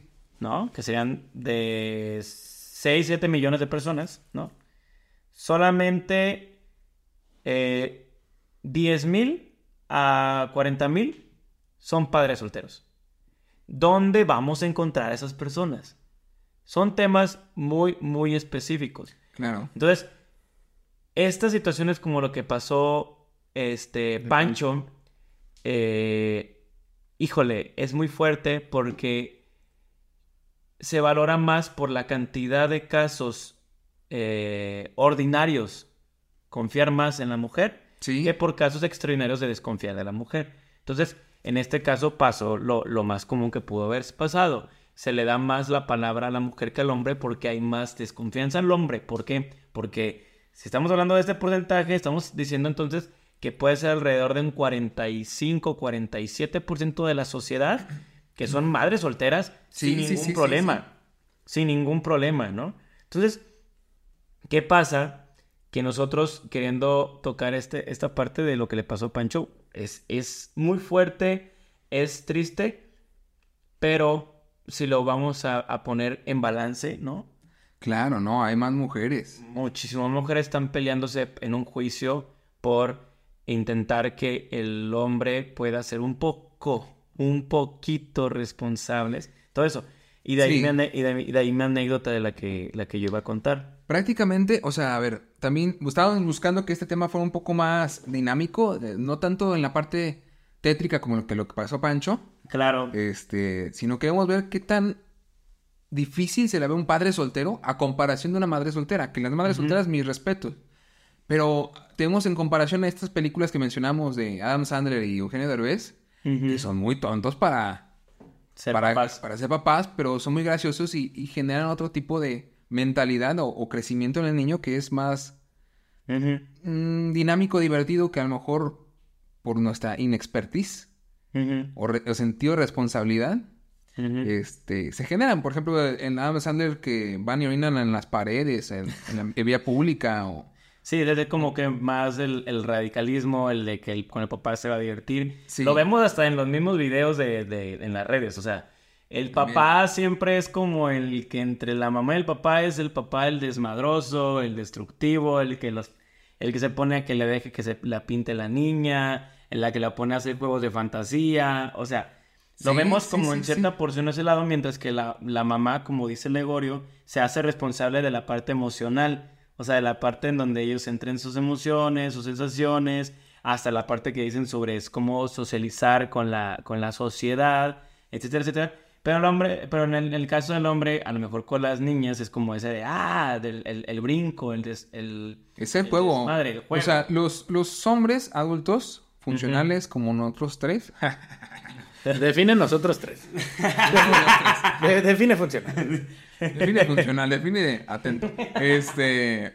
Define hombre. Somos niños gigantes, nada más. O sea, somos niños gigantes. A ver, nos divertimos, como lo decíamos la vez pasada. El fútbol se puede jugar hasta con un bote de, de basura. o sea, con un frutzi, Con un frutzi. porque el pavo se rompe muy fácil, Mm, También con uno porque es de. bien malo.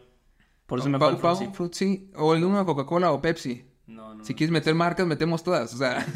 No, yo no decir por frutzi. favor. Dije frupsi. Ah, frutzi. Ok. Fruxi, Fruxi. Sí, frupsi es, es como... Como el frutzi, pero. eh, Pero, Pero, eh, marca Dante. Ay, no, puede ser.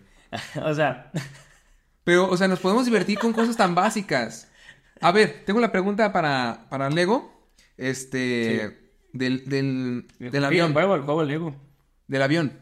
¿Cuál avión? La, la que te hice en el programa pasado. A ver.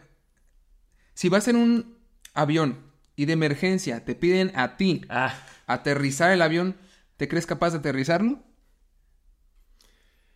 Por cuestiones de mi humor, prefiero no hacer, prefiero no contestar esa pregunta. Creo que ya sabes para dónde voy. no, no, No, no, cuéntalo. No, no, no, no. Cuéntalo. No, no, no, no.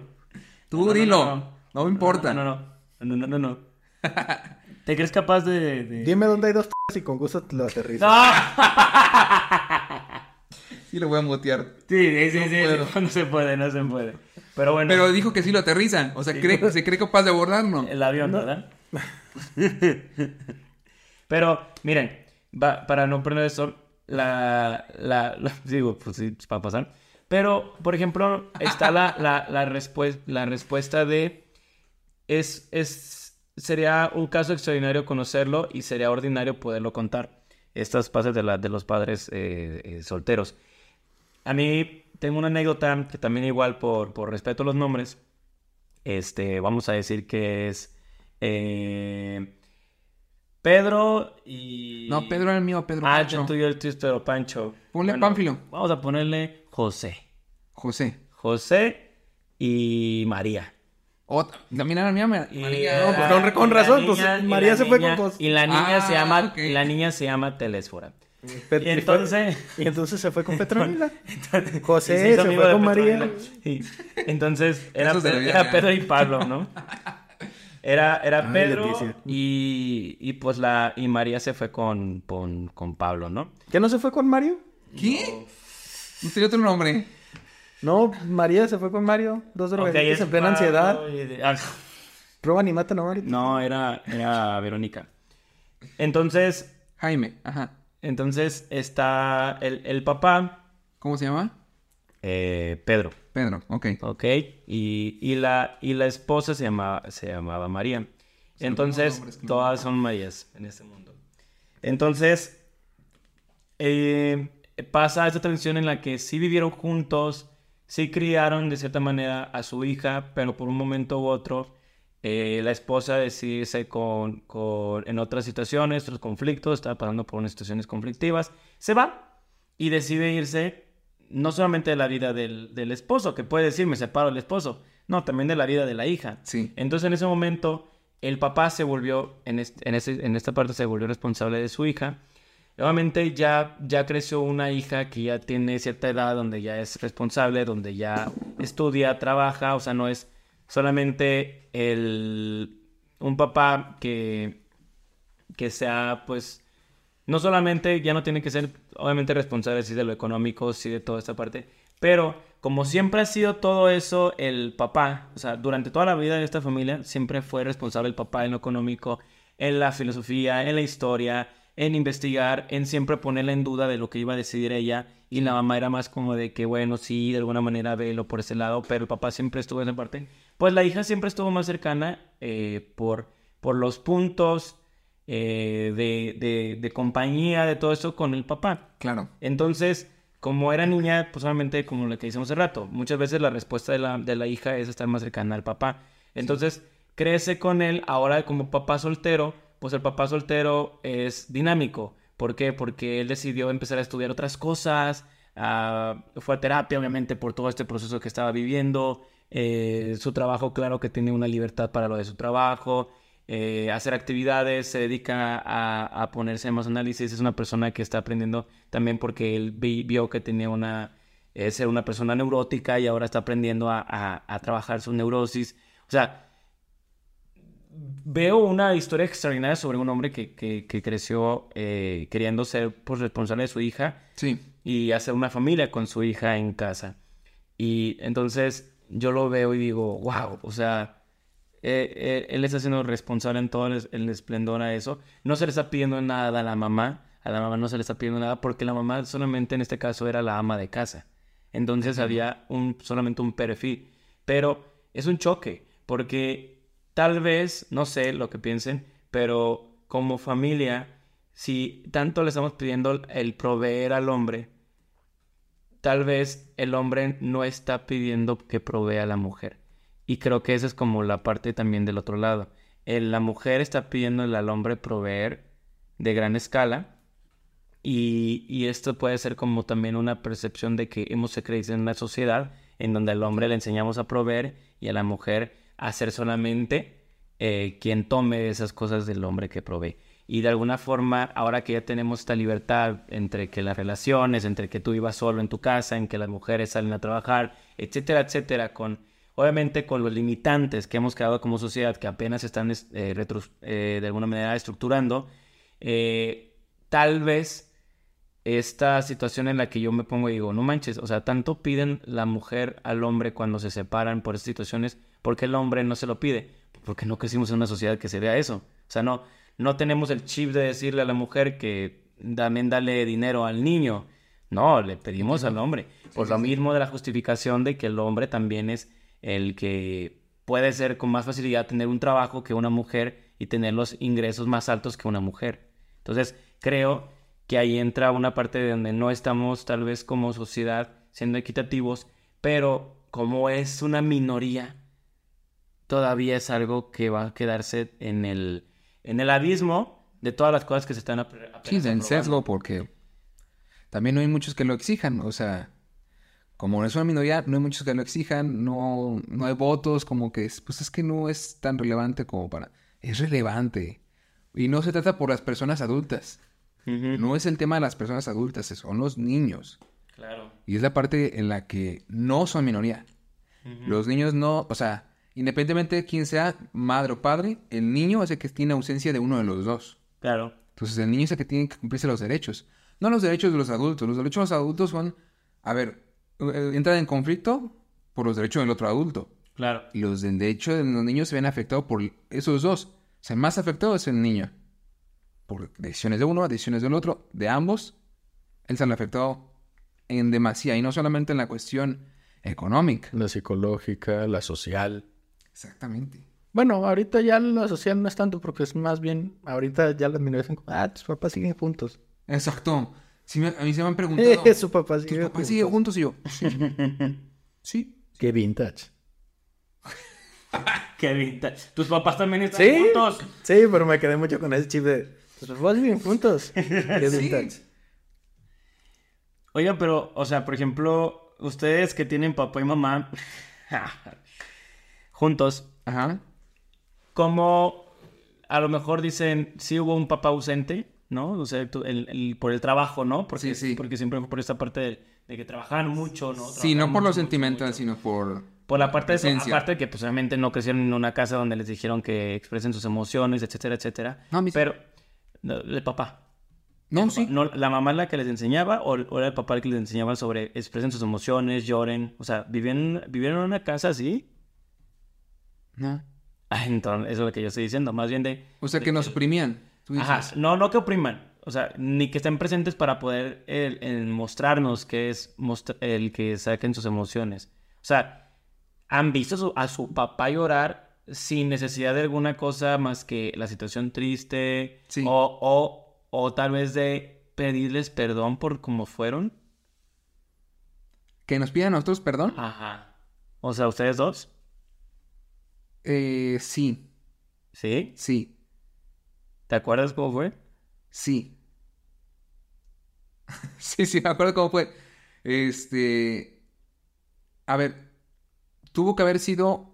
no, fue una situación donde yo no debí, pero lo hice. Le reclamé. Le reclamé porque. Eh, pendejadas a lo mejor de adolescente. Claro. Este, de que. ¿Cómo me iba a entender si no me preguntaba? Y fue donde me explicó, es que a mí no me enseñaron de esa manera. Y sí me dijo, discúlpame por no, no ser lo que, como, como tú quieres, pero intento hacerlo. Entonces dije, "Ah". porque sí es cierto, jamás me ha faltado nada con mi papá. O sea, a ver, todo- toda la semana trabajando, Claro. que, que, o sea, se iba a las 6 de la mañana, para cuando yo despertaba, ya no estaba. Para cuando él llegaba, yo ya estaba o dormido o a punto de irme a dormir. Entonces, La convivencia era cero. era, era muy poquita. O sea, a veces solo lo esperaba para dar un abrazo, veía que le servían de cenar, cenaba, este, yo ya estaba dormido. O sea, ya no me acuerdo cómo eran las despedidas, simplemente yo estaba dormido. Eh, pero los, las vacaciones de, de él, este, los fines de semana, era de vamos a jugar básquet, vamos a hacer esto, vamos a ver películas, vamos, vamos al cine, vamos, lo que sea. Es más, hoy no vamos al cine porque pues no tengo ganas, estoy cansado. Y a lo mejor no era que estuviera cansado, a lo mejor no había dinero en la casa. No lo sé, no, o sea, esas partes yo nunca las vi de niño. Entonces dices, a ver, vamos a ver mejor películas aquí, vamos a ver este lo que pasa en la tele, que iban a pasar en la tele, pues esto. O si no iban a pasar nada en la tele, entonces vamos a jugar básquet. O sea, a mi papá es fecha que le digo, vamos a jugar básquet, dice que sí. O sea, nunca va a decir que no a jugar básquet. Me- nunca le va a decir que no a jugar básquet con sus hijos. A menos que esté muy madreado de, de- de- de alguna parte del cuerpo, como un, un, una- un pie roto que pasó, este, espalda lastimada, eh, algo, una cosa así, es como decir que no. Eh, claro, con justa razón, y me pondría muy mal, o sea, me, me vería muy mal si le exigiera jugar básquet con un esguince en el cuello. Claro. Entonces, ¿Por qué no quieres jugar? ¿Qué? ¿Fue muy viejito qué? Acabas de hablar como el rey Julie, no manches. Claro, Chris. No es cierto. Mauricio. Bueno, continúa tu Dante. Pero, eh, o sea, yo, yo, yo crecí con una imagen de que los hombres también deben ser funcionales en una casa y no depender de una mujer. ¿Por qué? Porque a mí nunca me ense- enseñaron a ser dependiente de una mujer. Claro. Soy dependiente de que me digan cosas que hacer porque se me va la onda y me despisto mucho. Pero no es porque somos hombres. No, es porque soy despistado. or- órdenes directas. Es que ese es el detalle, pero, a ver... Directas inconcretas. ¿Y cuándo lo quieres? No, a mí dime, necesito que cambies el foco ahorita. Y cambio el foco ahorita. Con la palabra cambiar ahorita. foco. Por la palabra ahorita. Si me dicen, ese foco ahorita cambiarse. Sí, ¿verdad? Ah, sí. O sí, Ya está fundido. sí, porque Sí. digo, tiene que ser la orden y a qué horas quieren la orden. Para que podamos hacer. para hacerlo. Estamos bien pendejos. No, no, no, pues es que, es que recuerden que de alguna forma nos, nos, nos obligaron a crecer en, como ahorita lo dijeron, van a limpiar los trastes, pero ahorita. O sea, este es el movimiento. Después de comer, se lavan. Se lavan, exactamente. Hay un tiempo, o sea, nos enseñaron a hacer tiempos definidos. Si a nosotros nos quieren hacer como especificaciones eh, entre líneas sobre qué quieren las cosas, pues no vamos a poder llegar. O sea, o son especificaciones o son cosas entre líneas. O sea, ¿qué quieren específico y cuándo lo quieren? Por eso Igual los hombres no captamos indirectas. Claro, No, es sí difícil. podemos captar indirectas si nos enseñan un poco sobre qué es la intuición, pero también es otra parte de las de la parte emocional que no nos o sensorial que no nos enseñan pues, fácilmente. Pero fíjate que ahorita que hablaste todo esto de lo que tú viviste, me recordó mucho a esta película de Denzel Washington, donde él es como el papá y tiene una pelea con uno de sus hijos que no es de su sangre, ¿no? Que vive con él. No me acuerdo la película cuál es. Pero le empieza a decir a él, ¿tienes techo? Sí. ¿Tienes comida? Sí. Y le empieza a gritar, ¿tienes ropa? Sí. ¿Y quién lo paga? Usted. ¿Y quién le da la comida? Usted. Y todo. O sea, le empieza a decir, entonces le digo, ¿entonces eres mi hijo o no? Sí. Y le dice, no. ¿Por qué no soy tu hijo? ¿Por qué no soy tu padre? Dice, ¿por qué no soy tu padre? Ve todo lo que estoy haciendo por ti. ¿Tú crees que eso lo haría alguien? ¿Tú crees que alguien en la calle te va a dar todo esto? O sea, como enseñándole de que yo soy tu padre por todo lo que estoy haciendo. Y lo mínimo que, que me merezco es que me tengas el respeto de lo que hago por ti. Ajá. Entonces yo decía, wow, qué fuerte, porque es como una percepción de, de la vida de un padre en el pasado que en este momento se siente atacado, como tú dices, como culpa, ¿no? De Ajá. si mi papá me dio todo y estuvo ahí, yo no tuve la prudencia de también de contarle, platicarle y poder convivir con él. Ser asertivo. Ajá. Y yo le reclamé. o Es sea, que que digo, está mal. exactamente. El reclamo a la, a la asertividad. Entonces, tal vez Solo tal vez. lo que nosotros nos podría eh, mostrar en estos, en ese tipo de, de situaciones es nada más ver que nosotros vamos a tener que cometer esto para poder ser asertivos, para poder va practicar la intuición. Y si no lo intentamos, si no somos imprudentes, pues no vamos a poder tener ni un mínimo diálogo con los padres. Y luego lo veía con un, un texto que me gusta mucho de Facundo Cabral. Facundo Cabral, cuando fue niño, él lo platica en, en una de sus conferencias. Facundo Cabral tuvo una, pues una niñez muy fuerte, ya que durante el proceso murieron varios de sus hermanos. Eh, vivió, su mamá fue la que cuidaba de sus hermanos. Entonces, durante el proceso, Facundo aprende a escribir, a leer y se da cuenta que puede eh, escribir, se da cuenta que le gusta, ¿no? La poesía y todo esto va creciendo. Cuando él ya puede estudiar y empieza a dedicarse a la poesía y a la literatura, a la música, porque él es un literario increíble, Facundo Cabral, eh, durante el proceso un día se enoja y, habla con su mamá y le dijo, es que, ¿por qué no está mi papá? Hubiéramos sido diferente, no hubieran muerto mis hermanos y todo, ¿no? O sea, como este, esta parte de, ¿sabes qué? No, no, no, no puedo estar viviendo con esto porque me duele que mi papá no sea la persona que quisiera. Entonces, de repente su mamá le dice, oye, pero tranquilo, porque si lo hubieras estado, no te hubieras dedicado a lo que te dedicas, no hubieras sido la persona que ahora eres. Tal vez la ausencia de tu papá es alguna forma de, de que lo veas, o sea, no culpes. Claro. Sí, nos tocó vivir esa vida y nos tocó esto, pero te tocó a ti ser la- la- lo que te toca ahora ser. El que se convirtió en Facundo Cabral, es una de las voces más importantes latinoamericanas. Crece, pasa todo el proceso y de repente se va a Argentina a, dar un, a una, como un tipo concierto, porque pues también relataba y también estaba cantando. Y de repente Facundo ve en el público un señor que se parecía mucho a su papá. Se parecía mucho, mucho a su papá.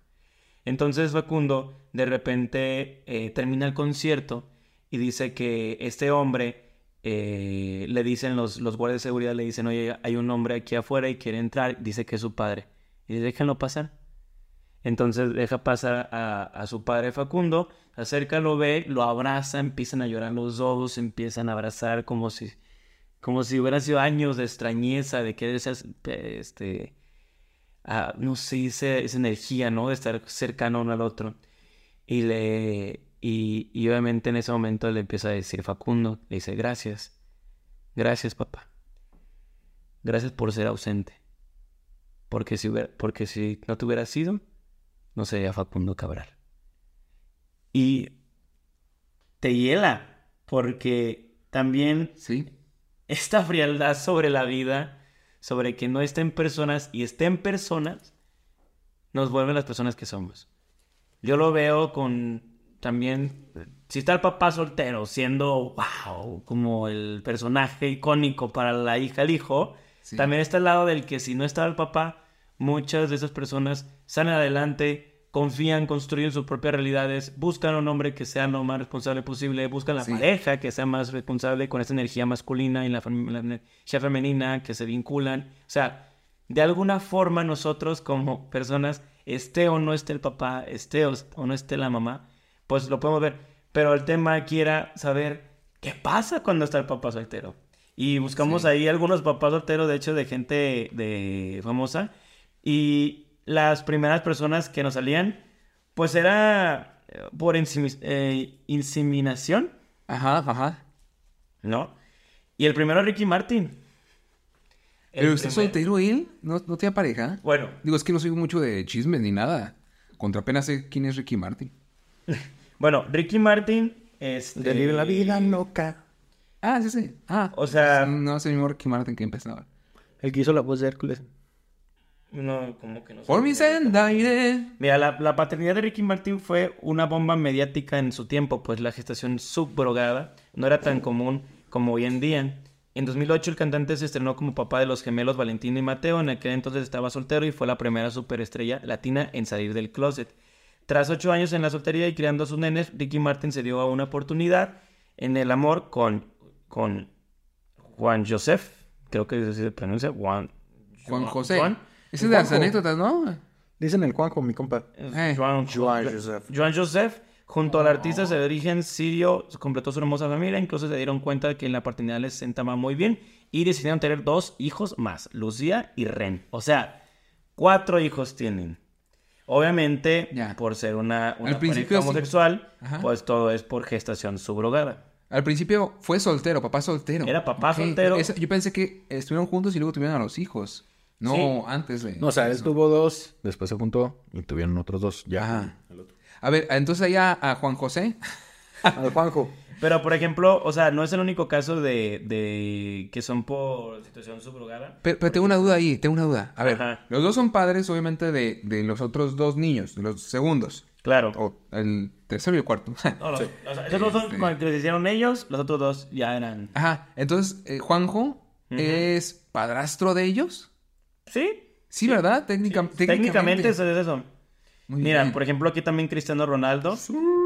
¿Qué? eh, ¿También? ¿Es padre soltero? tras siete años de ser papá soltero, El sí, dice, en aquel, dice, un papá soltero muy famoso es Cristiano Ronaldo, su, pri- su primogénito nació durante la Copa Mundial de Sudáfrica.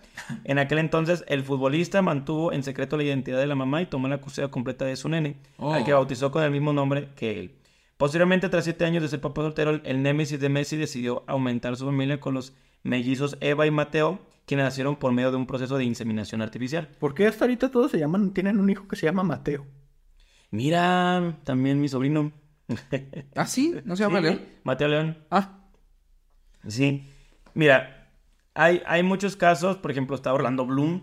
También Orlando Bloom. Sí. Pero pues es que Legolas, o sea, O exacto. sea, es Legolas. Es, Pues sí, es, es normal, los, los elfos tienen hijos solos, no necesitan. sí, son de- son- salen de la nada. Fíjate que fue, fue... Aparte es, es pirata Salen por... y nunca tienen papá. No, y aparte, y aparte es corredor de carreras. Ah, no tiene mamá, no tiene mamá. Ah, estoy leyendo. Ah, perdón. Antes de que Orlando Bloom se relacionara con Katy Perry y formara una linda familia con su nena Daddy, el actor detuvo estuvo casado con la modelo Miranda Kerr. Fruto de ese matrimonio nació Flynn y tras la separación, Bloom no perdió el contacto con su nene. Por el contrario, el protagonista de Piratas del Caribe Ah, ustedes a ver, pero él no criaba al hijo. pidió la custodia compartida de su hijo.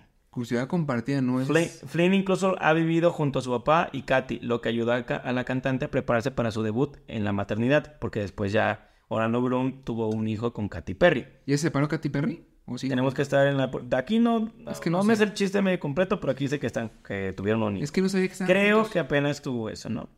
No sé. Otro de los papás solteros es este Liam Neeson.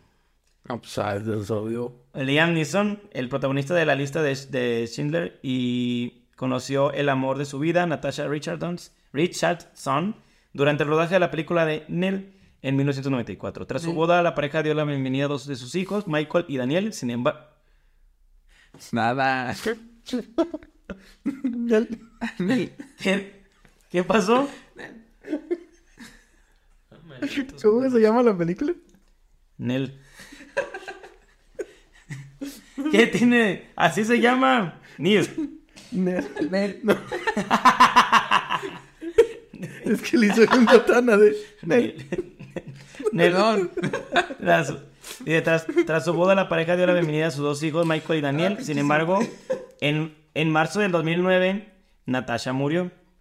La actriz tuvo una A ver, gran... espérate, me estoy riendo. en la parte tética. Se murió.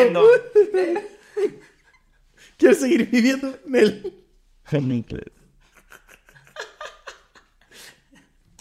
Ay, no. Te vas a ir al infierno. Entonces, ya, ya puedo seguir leyendo. Listo. Nel.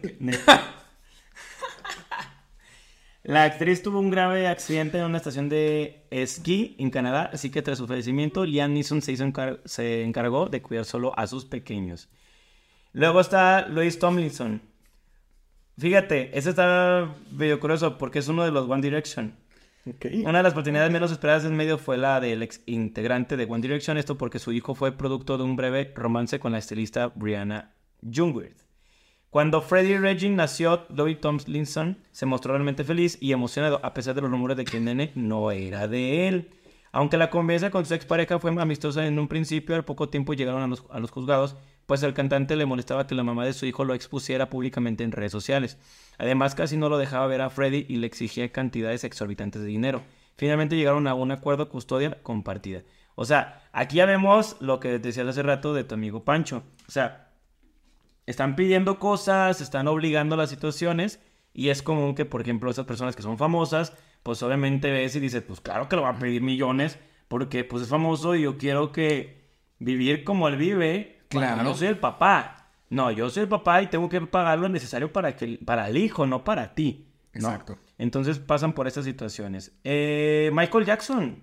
Sí, sí, sí. El rey del pop tuvo a Paris a Prince con Debbie Rose, una enfermera con la que estuvo casado varios años. Cuando se separaron, Michael Jackson pidió la custodia total para él. Años después nació su tercer hijo por medio de un vientre de alquiler. Fíjense, ahí era lo que estamos viendo de eso, ¿no? Durante toda su vida se dedicó a cuidar a sus nenes y protegerlos del acoso mediático. Eh, otro famoso es... No, este no es famoso. Eh, Ajá, dilo de todos modos, si no es famoso. no es cierto. Ariel... Ariel Miramontes. El Albertano. El Albertano, el Albertano. O sea, el Ah, oh, sí Albertano. sabía, sí sabía. Tal vez muy pocas personas lo reconozcan por su nombre verdadero, pero Ariel Miramontes, en el cante carismático Albertano, el cómico es un dedicado padre soltero y su historia es digna de contarse. El primero de sus hijos, Quetzal, fue adoptado por el actor cuando aún no tenía pareja en el 2009. En 2011 nació su segundo hijo, aunque se separó de la mamá cuando Arim tan solo tenía un mes de nacido. ¡Wow! Tiempo después la pareja se dio de una segunda oportunidad, así que nació Kinam y el tercero y último hijo de Ariel. En aquella ocasión tampoco funcionó la relación y desde entonces el actor ha estado soltero y al cuidado de sus nenes. Sí, no, y pregun- chido, ¿eh? Los niños. Mi pregunta es, ¿sus ni- sus niños hablarán normal o hablarán así todo el rato? No, hablan, hablan normal, pero también lo imitan y cosas así. No, pero qué, qué increíble que, o sea, las está lo común como las situaciones de que fallece la mamá, como que la mamá se puede ir, pero hay casos en los que la mamá obliga a tener al hijo, o en este caso que sea una millonada tener al hijo, como si fuera un, el niño fuera un, un trofeo, exactamente, es un cheque en blanco. Y qué fuerte que como el hombre puede tener esto de, la, de proveer, se le pide con facilidad esto antes que cualquier otra cosa. Claro. Entonces, creo que esa parte. Y la otra es las personas que quieren ser padres y cuando ya tienen todo para proveerles. O sea, el caso de Ricky Martin, el caso de eh, Michael Jackson, ¿no? El- son personas que pidieron esto. El caso de, de este, de Ariel Miramontes también igual. O sea, son personas que tienen los recursos para poder ser padres. Pero a veces, tal vez es muy complicado que se le pueda dar la adopción. O sea, hoy en día todavía sigue siendo muy complicado que una persona como yo, que por ejemplo quiero adoptar, Ajá. me pidan miles de papeles, miles de situaciones este, para poder hacerlo. Y estar en una lista de espera de a veces, híjole, Meses, años. años.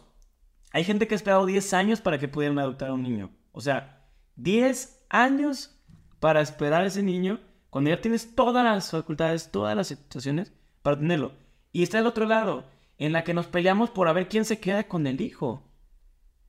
¿Por qué? Porque, porque vemos estas situaciones, pues por como que decimos, bueno, está el papá soltero, está la mamá soltera, pero ahorita viendo este punto del papá soltero, vemos que el papá soltero es cuando ya está listo y lo vemos con gran, con gran fuerza. O sea, ahí están, los, ahí están los casos de estas personas que se vuelven papás solteros y tienen todo, todo por ser papás. Pero qué tal si hubiera una regla que dijera, sí, pero tienes que tener una esposa, o tiene que ver una mujer. ¿Qué podríamos ver ahí? ¿Cuál es el choque realmente? Y en ese momento se ponen a pensar y se les va el rollo. Y ya no saben ni qué les pregunté, pero que piensan que sí les pregunté algo. A ver. La verdad, Nel. Nen. A ver, no. Estoy pensando en tiempo. Ya es una hora cuarenta. Ahí entonces ya. Tenemos que estar ya terminando en cinco minutos. Ok, va. No, a ver, ahí ya. La verdad es que e- exigir, como dices tú, que exista el papel que haga una contraparte con la persona que está solicitando la adopción, me parece que es bueno, me refiero. a- alguna vez vi eh, un- una analogía muy buena para la decisión. Que si una persona es... uh, eh, ¿cómo, cómo- cómo se le dice a, a- a los presidentes que son... dict- Una, es una dictadura. Una persona es una dictadura. Ok. Dos es una guerra. Y tres es democracia. Porque existe una variante, un disparejo, ¿no? Entonces, puede haber una votación de, de- de tres personas. Cuatro puede convertirse vez en guerra. Y cinco ya son de gran debate. Entonces, tres es un número perfecto que se, que se representa mucho en las religiones, etcétera, etcétera. Claro. Ya siguen para otro lado. Pero dije, ok, el hecho de que te pidan, o sea, que tú seas una persona adoptante y, y digas, quiero un hijo, pero seas- eres una sola persona. Sí se puede, claro, pero tienes que tener a una contraparte que no te deje ser un soberano sobre el- la criatura. Mi casa, mis reglas y me vas a respetar. No, el niño tiene que tener también un- una persona de, de- de escape. Oye, cuando se enoja mi papá conmigo porque me regañó, porque X y cosa, porque pinté las paredes, me voy con mi mamá para ver qué me dijo. Y si mi mamá me dijo que también me, o sea, también me regaña porque pinté las paredes, entonces hice mal. Porque tengo una comparativa. Hice mal porque los dos están diciendo que hice mal. Si mi mamá dijera, ¿sabes qué? No está mal, pero no lo hagas en las paredes, hazlo, hazlo en papel y ahora eres un artista y desarrolles tu creatividad en dibujo. Ok, eso es... Mi mamá está de acuerdo, está en desacuerdo con mi papá en la forma de regañar, pero no en, en que hice mal eh, en, pr- en principio. Me explicó que hice mal, igual que mi papá, pero me dio una solución. Estás generando esta contraparte. Creo que es correcto, creo que es correcto que existan dos personas adoptantes. Llámese eh, hombre-mujer, hombre-hombre, mujer-mujer, no importa. O sea, lo que importante es que existan esta parte que puedan ser dos personas que críen a una persona. Ahora estás hablando sobre que exista de alguna forma una dualidad. Sí. Sí, o sea, aunque pueda haber cosas que puedan ser tan parecidas o que pueden ser tan fuera de su realidad, pero tienen que haber dos personas. ¿Tú, Neurio? Pues es que está complicado porque pues realmente a mi punto de vista la adopción pues sí se necesita sobre todo revisar bien los antecedentes de las personas y es a veces complicado llegar al fondo. Pero más que nada la paternidad en un punto de vista que me gustaría verlo de la manera más utópica posible, que sea aceptada por ambas partes de los que lo van a tener, pero sobre todo que tengan lo suficiente para tener a para esta persona. Porque volvemos a lo del punto de un principio. Si no tienes tú los recursos y la otra persona no tiene los recursos, como fue en el caso de, de Pancho, Ajá. se va a volver algo complicado y el niño en lugar de ser una persona amada, que es a lo que se supone que lo vienen a traer al mundo, se va a convertir en una moneda de cambio. Y ese es el, el principal problema que veo en esta parte del mundo, porque hay muchísimas facilidades de adopción en otros lados, como lo son en Europa, pero es porque allá tienen la vida resuelta. Aquí es una situación muy complicada, sobre todo la paternidad. Entonces tendríamos que llevar a los niños a una adopción a Europa. Podría parecer como una buena opción. Eso sería otro tipo de negocios que... Ah, no, no, no, no, no, no, no, no, no, no, no, no, no, no, no, no, no. O sea, como que, como que podría, gente poder adoptar en otros, no, no, o sea, no esa parte, no. Digo, ya lo Bueno, es que ya, ya existe este, este tipo de adopciones. Ah, claro. De hecho, hay gente europea que viene a, a- México a, a adoptar. adoptar. Sí, o sea, como... Como- esa parte de cuidado, ¿no? O como lo hizo este eh, Angelina Jolie y Brad Pitt, que adoptaron niños en, en, en, en África, en, en cosas así, ¿no? El niño afgano, el... No sé. no. ¿estás seguro que es mío? Fíjate, fíjate que... Oye, Sorullo.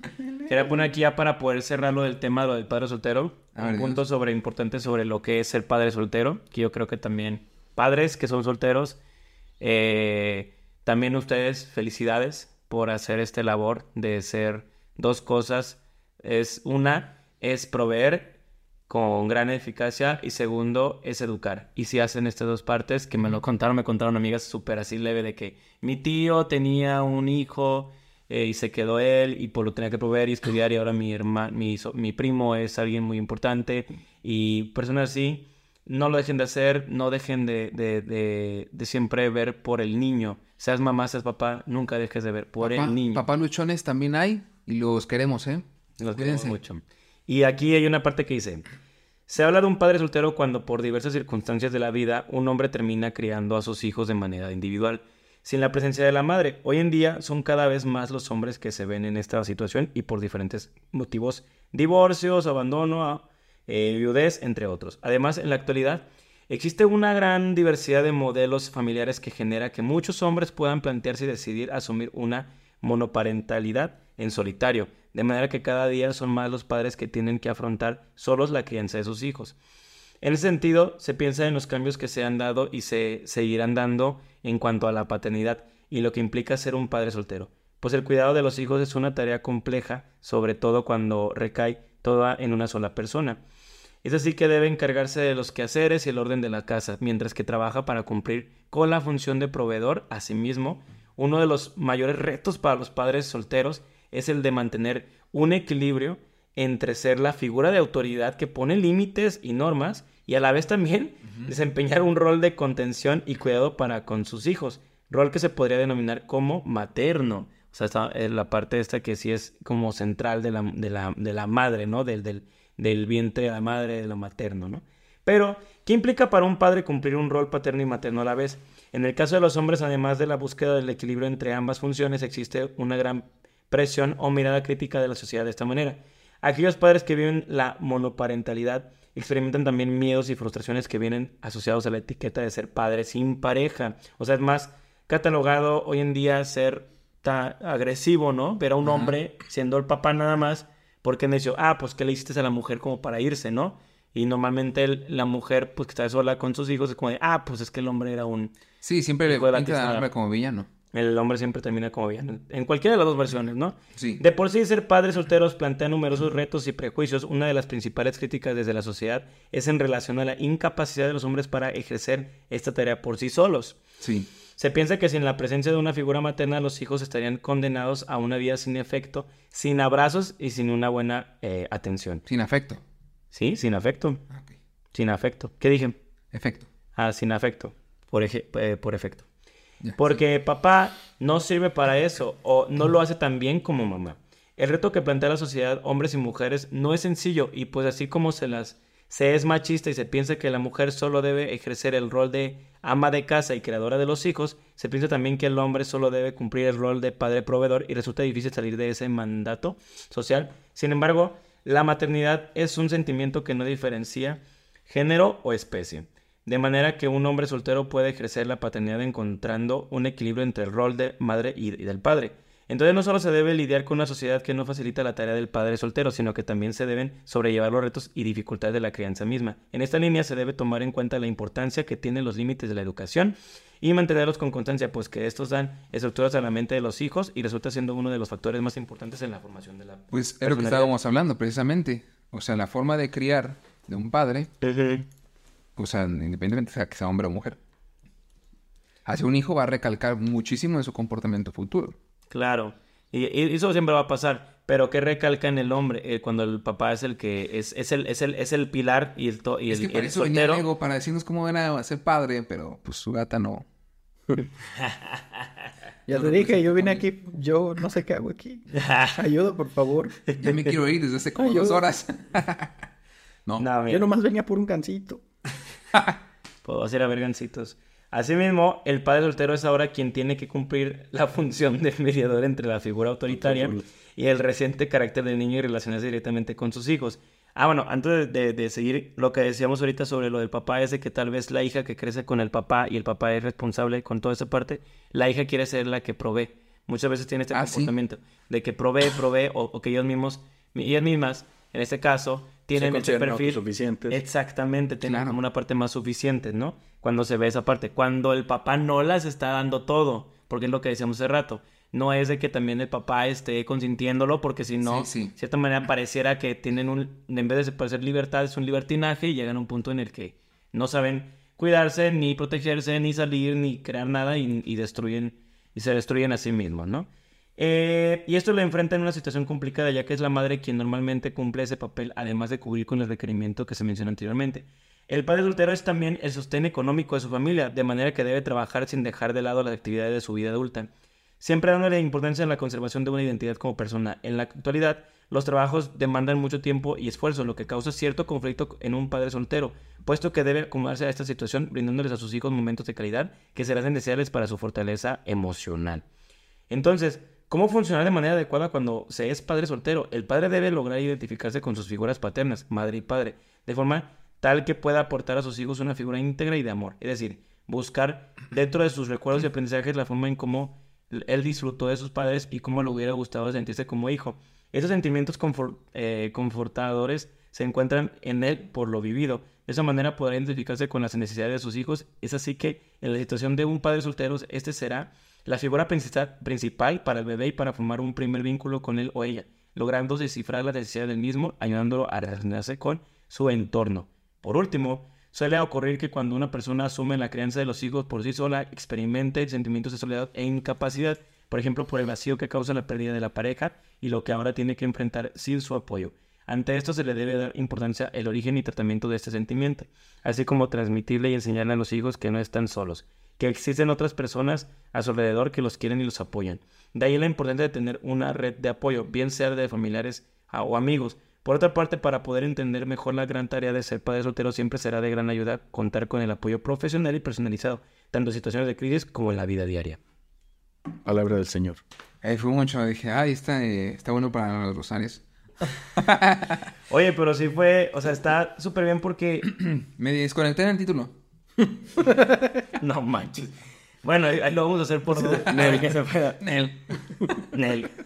Pero, o sea, yo lo quería dar todo esto porque creo que los padres, creo que no han sido eh, atendidos, ¿no? Con esta, con, o sea, no, no, no han querido ser atendidos ni han querido atender esta gran parte porque tan complicado que es, obviamente, una mamá soltera trabajar, eh, dedicarse a sus hijos, eh, tener un hogar, que muchas veces a las mujeres, me ha tocado muchos casos de, amigas en las que sus papás, ¿no? Hay un apoyo de los papás, claro. ¿no? En el caso del hombre, creo que las personas que conozco que están en el caso del hombre no hay un apoyo de los papás. No, hay, no hay, no, no estás al lado de que puedas, de quién, de quién protegerte, sino que pues eres hombre, tú provelo, tú puedes. Y es como de, oye, pero pues yo no sé no. ¿Cómo me trataron mis papás? ¿Con amor? No, yo quiero tratar a mis hijos con amor, pero yo no sé qué es el amor. O sea, desde ahí es el choque. La segunda es eh, proveer económicamente para el hijo. Ok, tengo que proveer para el hijo. También tengo que enseñarle reglas y normas. Y también tengo que mostrarle amor y respeto y cuidado.